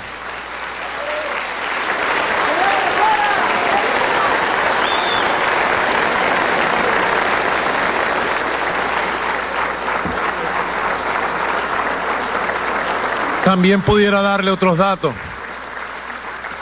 Otros sectores como el industrial mostró un crecimiento de 3.93% en el tercer trimestre de 2023 y en el mismo lapso la actividad comercial tercer trimestre creció un 3.49, aunque el último trimestre debió haber crecido mucho más. Calisto, por la locura de octubre, noviembre y diciembre, la actividad comercial del país. Correcto. Están calculando todavía los numeritos. La manufactura privada acumuló 10 trimestres de crecimiento sostenido en 3.93% en el tercer trimestre. A su vez, la producción manufacturera de alimentos y bebidas presentó signos de recuperación al crecer durante 10 trimestres continuos, evidenciando un aumento del 1.64% en el tercer trimestre. El turismo que más temprano que tarde será la vanguardia de la nueva economía nacional, experimentó un importante incremento y extensión. Ya he dicho que el turismo es nuestra arma secreta, porque Venezuela es una potencia en ese sentido, dada su diversidad, belleza y multiplicidad de destinos para la recreación. Veamos algunos numeritos. Por primera vez en 10 años se supera la cifra de más de un millón de llegadas internacionales de turistas del mundo que vinieron el año pasado con un millón doscientos cincuenta mil turistas. Eso se había reducido a cero por las campañas en YouTube, por las campañas en los medios. No vayas a Venezuela. ¿No? Y las campañas las hacía la misma gente de los apellidos, los López. Las campañas contra Venezuela la empezó Borges. No vayan a Venezuela, no vayan a Venezuela, bloqueen a Venezuela. ¿Quién empezó diciendo eso? Julio Borges cuando fue presidente de la Asamblea Nacional. Los mismos apellidos de siempre, la, la misma gente perversa, la llena. Los Borges, los López, la Machado, los Capriles, el Ledesma, que es mejor conocido como el vampiro de Madrid, Antonio Ledesma, que sale en las madrugadas, el vampiro de Madrid, para ver a quién muerde y de quién se traga la sangre, chupa sangre. La última vez que registramos una cifra similar fue en el año 2013, hace 10 años. Es decir, que el 2023 recibimos un 25% más de turistas extranjeros en relación al 22.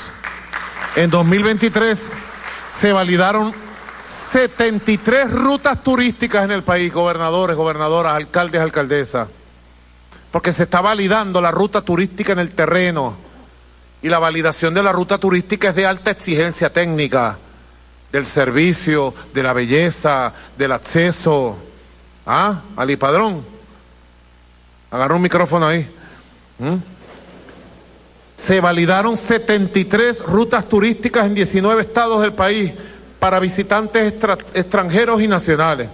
Esa palabra extranjera a mí nunca me ha gustado, ¿verdad? Extranjero. Si nosotros somos bolivarianos, somos cristianos, para nosotros no hay extranjeros, para nosotros hay gente que viene del mundo o internacionales. Eliminen la palabra extranjero, está prohibida para nosotros. Cerramos el mes de diciembre con un incremento de 56%.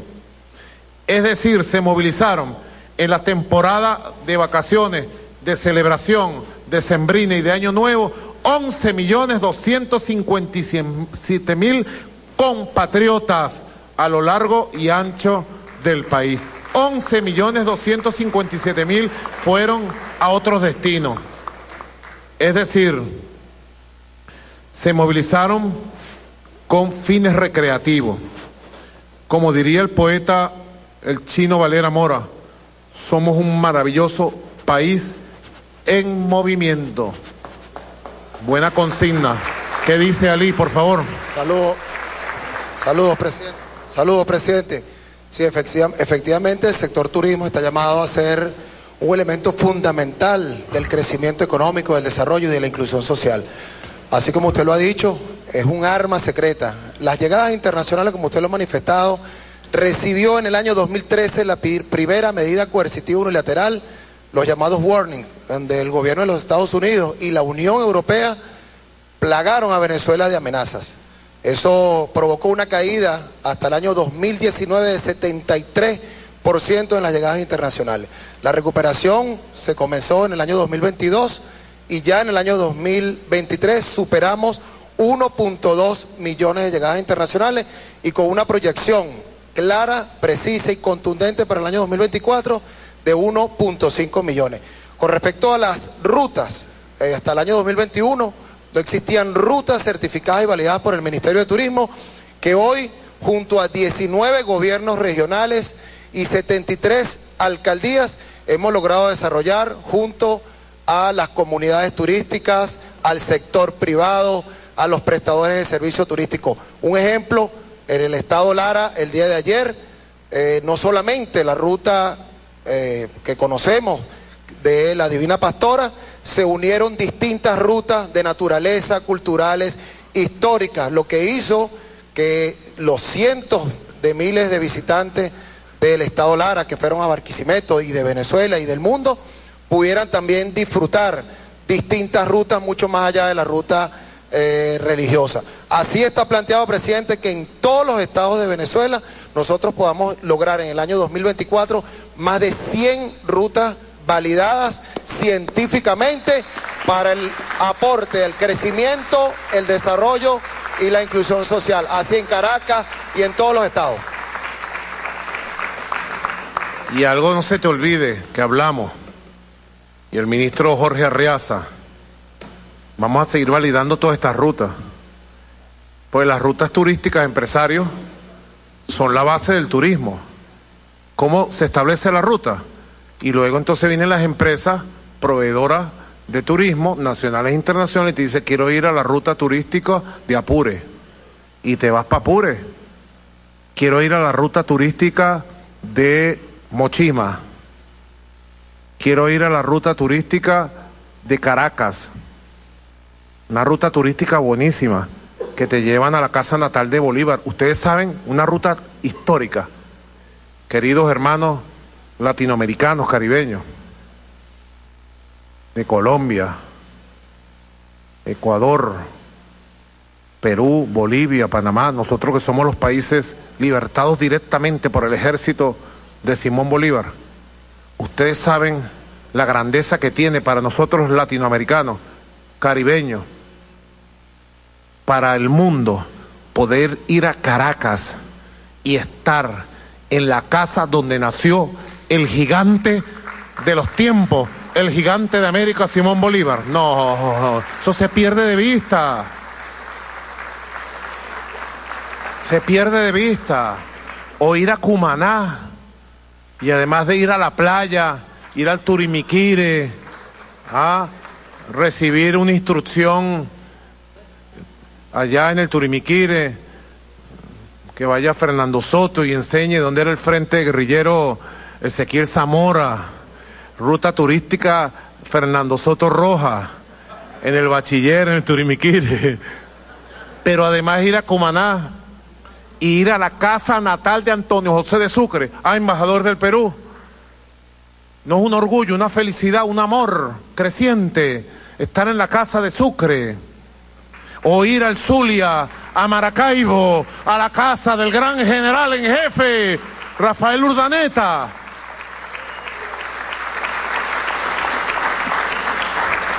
No digo más, el turismo, pero no se les olvide, el turismo comunero, el turismo comunal. Quiero apostar el año 2024 al desarrollo de las rutas turísticas comunales, de las comunas y los consejos comunales, a abrir esa puerta, me lo garantizan.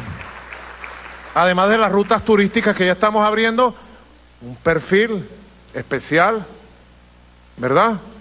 Y la gente va, disfruta la comida, la buena comida, que se prepara en la ruta turística comunal, disfruta de una buena posada, una buena piscina, una buena playa, una buena caminata, de unos buenos bailes.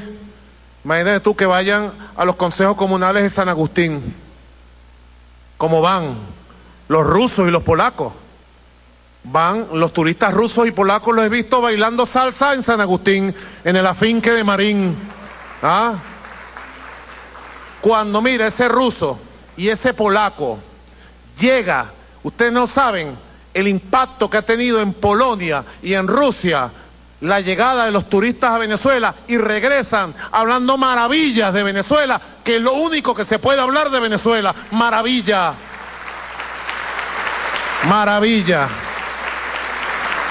Uno se siente orgulloso, feliz de que se pueda hablar de Venezuela como tiene que ser cada vez más. Maravilla. En La Guaira. Ah, bueno, todo el país. Correcto. ¿Playa qué? Arapito, Vallecito, en toda esa ruta que va de Puerto La Cruz a Cumaná. ¿Ah? Correcto. el turismo, el turismo. El arma secreta para vencer el rentismo, el rentismo. Esto, pudiera yo decir, queridos compatriotas, es un pequeño retrato de la Venezuela en construcción, de la Venezuela en transformación permanente. Posible solo si vamos más allá del rentismo, decididamente en unión nacional, con firmeza, con un plan, con un equipo. Es posible por el nuevo modelo que diseñamos juntos en las mesas de diálogos, sin dogmatismo, con pensamiento científico y el corazón puesto en el logro de la prosperidad nacional. Ahora también veamos cómo se va fortaleciendo paso a paso nuestra actividad petrolera, que en el año 2023 creció un 12.99% en el tercer trimestre, con el incremento del 14% de la extracción de petróleo crudo y gas natural, generando un aumento en las exportaciones petroleras y una recuperación. A continuación detallo algunas cifras. Nuestra industria PDVSA, aún bloqueada, perseguida y agredida, valga el inciso, demostró la fortaleza de sus capacidades internas que conllevaron a superar las adversidades creadas por el bloqueo ilegítimo y por las mafias corruptas que han pasado en varias administraciones de PDVSA, que se enquistaron en la industria y se pusieron al servicio de los planes de desestabilización y destrucción nacional. PDVSA entró en fase de recuperación de esas mafias bandidas y corruptas. Y en el año 2023 cerró entregando a la nación 6.230 millones de dólares directos. Siempre me gusta comentar esto, porque el ingreso petrolero en el país llegó a ser de 54 mil millones de dólares, con 3 millones de barriles de producción a 100 dólares el barril o más, hasta 110 llegó, sin sanciones y sin descuento en sus ventas. ¿Mm? Y de un año al otro, yo lo repito, pero lo repito, lo repito, lo repito, ¿Mm? porque una de las grandes verdades, pasamos de 54 mil millones de dólares a 700 millones de dólares. El año pasado llegamos cerca de 5 mil millones de dólares y hemos dado un paso, modesto todavía, modesto, pero lo hemos dado con esfuerzos propios, con las vísceras, lo hemos hecho con las vísceras. Modesto, el aumento es modesto. Yo quería más, yo aspiraba más y este año aspiro mucho más. Te yechea, te yechea. Aprieta yechea, Aprieta duro yechea, Porque podemos además. Podemos más. Mucho más. Con Maduro, más. yechea, más. Venimos de 54 mil millones a 700 y luego mil, dos mil, tres mil, el año pasado llegamos cerca de 5 mil. Hoy puedo decir que hemos llegado a 6.230 millones entregados por PDVSA a la República, que es uno de los ingresos más importantes que tiene la República. Y con esta platica, con esta platica, pagamos salarios, invertimos para mantener las misiones en salud, educación, tenemos la educación pública gratuita y de calidad, la salud pública gratuita de calidad recuperándose, construimos 500 mil viviendas al año, con esta platica garantizamos las importaciones que tenemos que comprar en el exterior de un poco de cosas, ah, ¿eh? sobre todo medicina, ¿ah? ¿qué más, Delcy? Insumos, medicina, los repuestos con esta platica, antes teníamos 54 mil millones de dólares. Es la verdad. Y yo les dije a ustedes, lo vamos a recuperar con esfuerzo propio, porque lo que sí nunca vamos a hacer es nosotros rendirnos, arrodillarnos al imperio, entregar las banderas de la patria, traicionar a Bolívar, traicionar a Chávez. No, nosotros lo que vamos es apretando duro, apretando duro hacia adelante y logrando nuestro propio camino, nuestro propio camino, nuestra propia fórmula, de manera multidimensional, venciendo la guerra.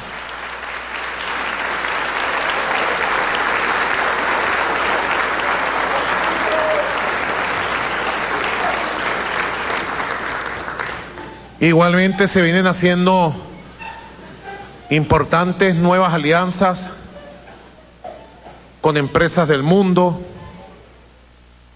consiguiendo importantes inversiones garantizadas por la constitución, por las leyes.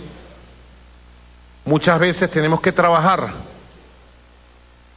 como decía el gran José Martín, embajador de Agoberto, nuestro gran apóstol, libertador de la vida, de la mente y del pueblo cubano, el más grande bolivariano que existió en América Latina y en el Caribe en el siglo XIX, se llamó José Martí, fue el más grande conocedor de Bolívar.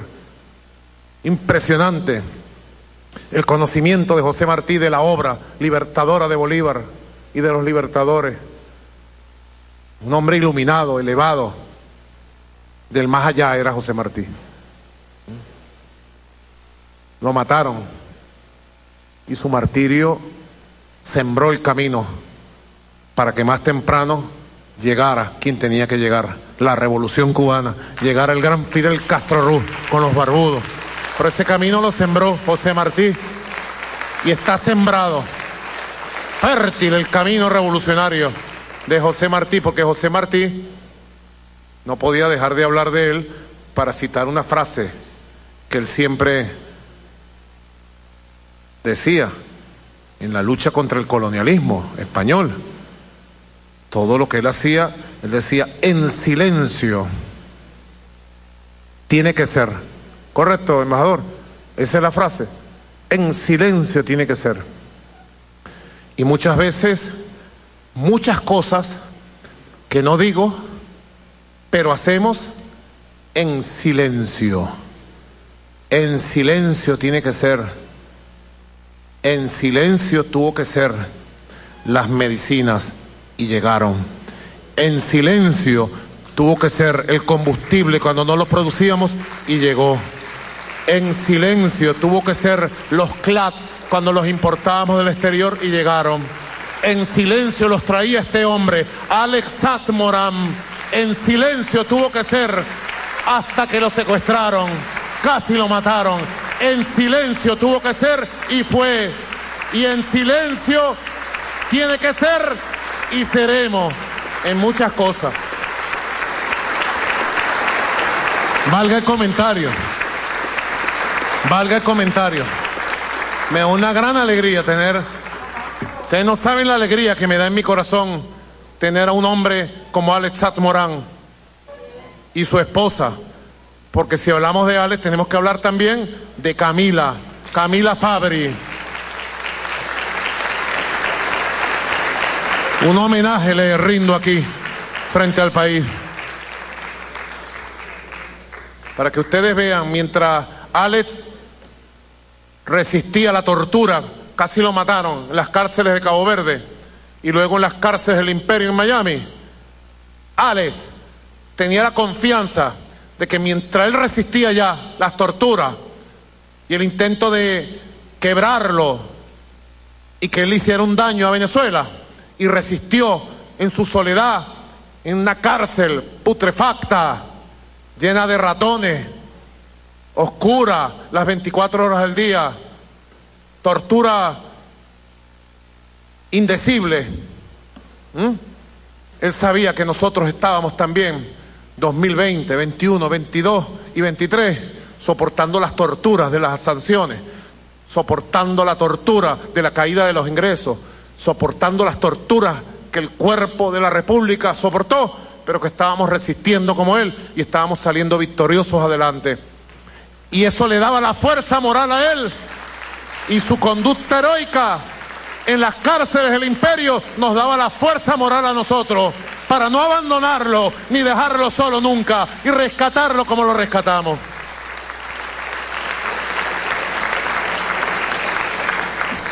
Vaga el comentario también, porque me acordé cómo paríamos para, para triangular todo y garantizarle a nuestro pueblo las vacunas, las medicinas, gracias a China, a Cuba, a Turquía, a Rusia, llegaron aquí las medicinas para el momento de la pandemia y después las vacunas. Y gracias a Dios nos vacunamos con vacunas rusa, china y cubana, porque las, las vacunas occidentales son un desastre. Ustedes han visto, Diosdado. ¿Ah?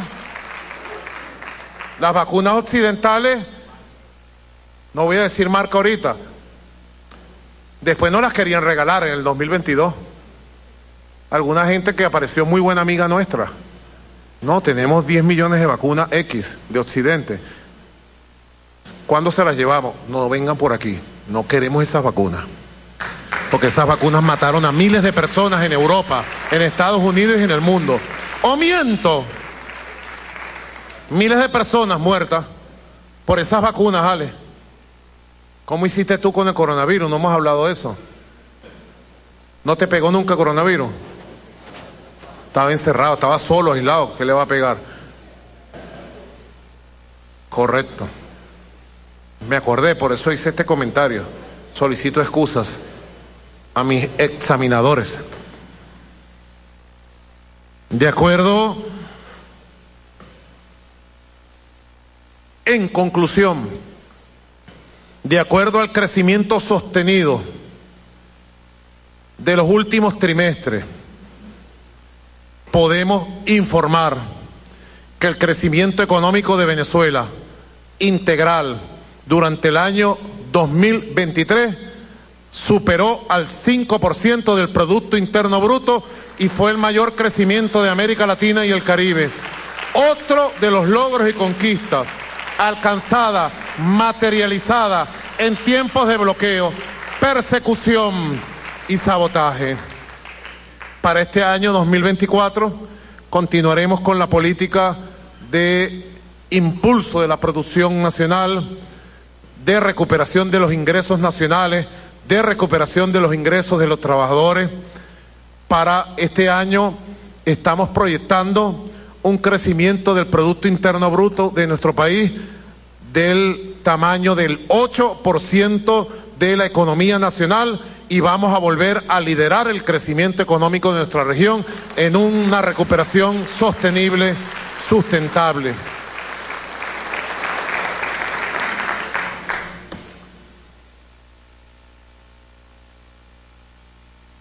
Con el propósito de superar el rentismo petrolero, las actividades para la diversificación de nuestra economía durante el 2023 se centrarán también en la producción, en la exportación, ya de productos químicos, alimentos, bebidas, tabaco, metales, manufacturas, minerales metalíferos y no metalíferos, que significó un ingreso ya importante, modesto para las necesidades del país, pero importante, de 758 millones de dólares en exportaciones no petroleras. Poquito a poquito se va lejito decía un compadrito, poquito a poquito se va lejito. Esta cifra es importante, sin lugar a dudas, pero lo verdaderamente impactante es la que hay detrás. Una Venezuela pujante, perseverante, que aprendió a reinventarse en la dificultad, que creyó en sí misma, que nunca se desmoralizó, que nunca se rindió, que nunca se entregó. Yo siento un gran agradecimiento desde mi corazón. Yo soy un hombre del pueblo, saben ustedes. La vida me llevó hasta aquí. Nunca aspiré a cargos de ningún tipo, jamás. Fui leal al comandante Chávez, más allá de su vida, le soy leal. Y cuando uno ve la heroicidad, la creatividad, el empuje de todo un país diciendo, no nos rendiremos, no podrán con nosotros, saldremos adelante. Yo me siento conmovido como hombre del pueblo, como presidente obrero y le doy las gracias a todo un país, a todo nuestro pueblo, por haber atendido el llamado a construir una economía productiva, diversificada, porrestista y soberana. Falta mucho por hacer, falta mucho, pero estamos en el camino correcto, estamos del lado correcto de la historia. Este es el camino correcto de la Venezuela próspera pero independiente, de la Venezuela igualitaria, justa pero soberana. Este es el camino. Una evidencia del crecimiento económico nacional también es el aumento de la recaudación tributaria, que a su vez es expresión de cómo se mueve la actividad económica. ¿Dónde entra la práctica? Exportaciones petroleras, exportaciones no petroleras. ¿Ah? Si nos estuviéramos bloqueados, quizás una platica de un crédito de un banco por aquí, otra platica por allá y uno va moviéndose, ¿verdad? Pero ¿de dónde entra el resto de la plata? Por tributos, impuestos. En el 2023 se incrementaron en un 26% los impuestos tributados por el país, consolidando la cultura de pago de impuestos y tributos, al recaudar el equivalente en dólares a 5.750 millones de dólares. Estos ingresos a través del ejercicio tributario redundan directamente en inversión social, financiación, obra pública, educación, salud, bonificaciones para el pueblo, sistema patria, misiones, grandes misiones, entre otras. Esa es la lámina número 8, denominada así, lámina número 8. Me trajeron un café. ¿De dónde es este café? ¿Este también es de Boconó? ¿Quién lo coló? ¿Este lo trajiste tú, Sile, este café? Era una viva, vale. Tú no colaste café hoy. ¿Ah? ¿Cafecito tuyo? ¿Te levantaste más temprano? Ahí está la lámina. Pariendo. Estos números son importantes, que ustedes los evalúen. Ah, José David está presente. Bueno, José David, donde me escuche. ¿Mm? Son números importantes. Pero Venezuela necesita más. Necesitamos en la medida que va creciendo el Producto Interno Bruto, la economía, Venezuela necesita llegar mínimo en recaudación de tributos el equivalente a 10 mil millones de dólares para una fase avanzada de la consolidación del nuevo modelo. Mínimo, mínimo. Señora vicepresidenta, vamos a hacer el plan para avanzar en el cobro de tributos, en la mejoría y perfeccionamiento del sistema tributario nacional para alcanzar, oiganlo bien, lo estoy diciendo, 15 de enero 2024 para los exámenes de los años futuros, cuando me toque venir acá en los próximos años, y ustedes me digan si cumplimos la meta de 10 mil millones de dólares o no la cumplimos. Ustedes me lo dirán en los años futuros. ¿Les parece? Tome nota, señora vicepresidenta. 10 mil millones de dólares me entrega usted por tributo. A parir. Me gusta que los empresarios aplaudan eso. Poquito más. ¿Sí? Mira, dicen que sí. ¿Ah? ¿Qué dicen los gobernadores? ¿Están de acuerdo? Poquito más para darle más a los gobernadores. Insisto, todo esto que estamos mostrando hoy fue ingeniado, diseñado, planificado, hecho, logrado con esfuerzo propio, concretado y posible en tiempos de guerra económica. Tenerlo presente es imprescindible, no solo para valorar con justicia lo que venimos haciendo, sino para tener cada vez más conciencia de que podemos hacer todavía mucho más por recuperar nuestro bienestar. No descansaremos hasta lograrlo y le aseguro que estamos en el empeño y la perseverancia absoluta para cumplirla. Nuestra segunda línea de acción fue expandir la protección social.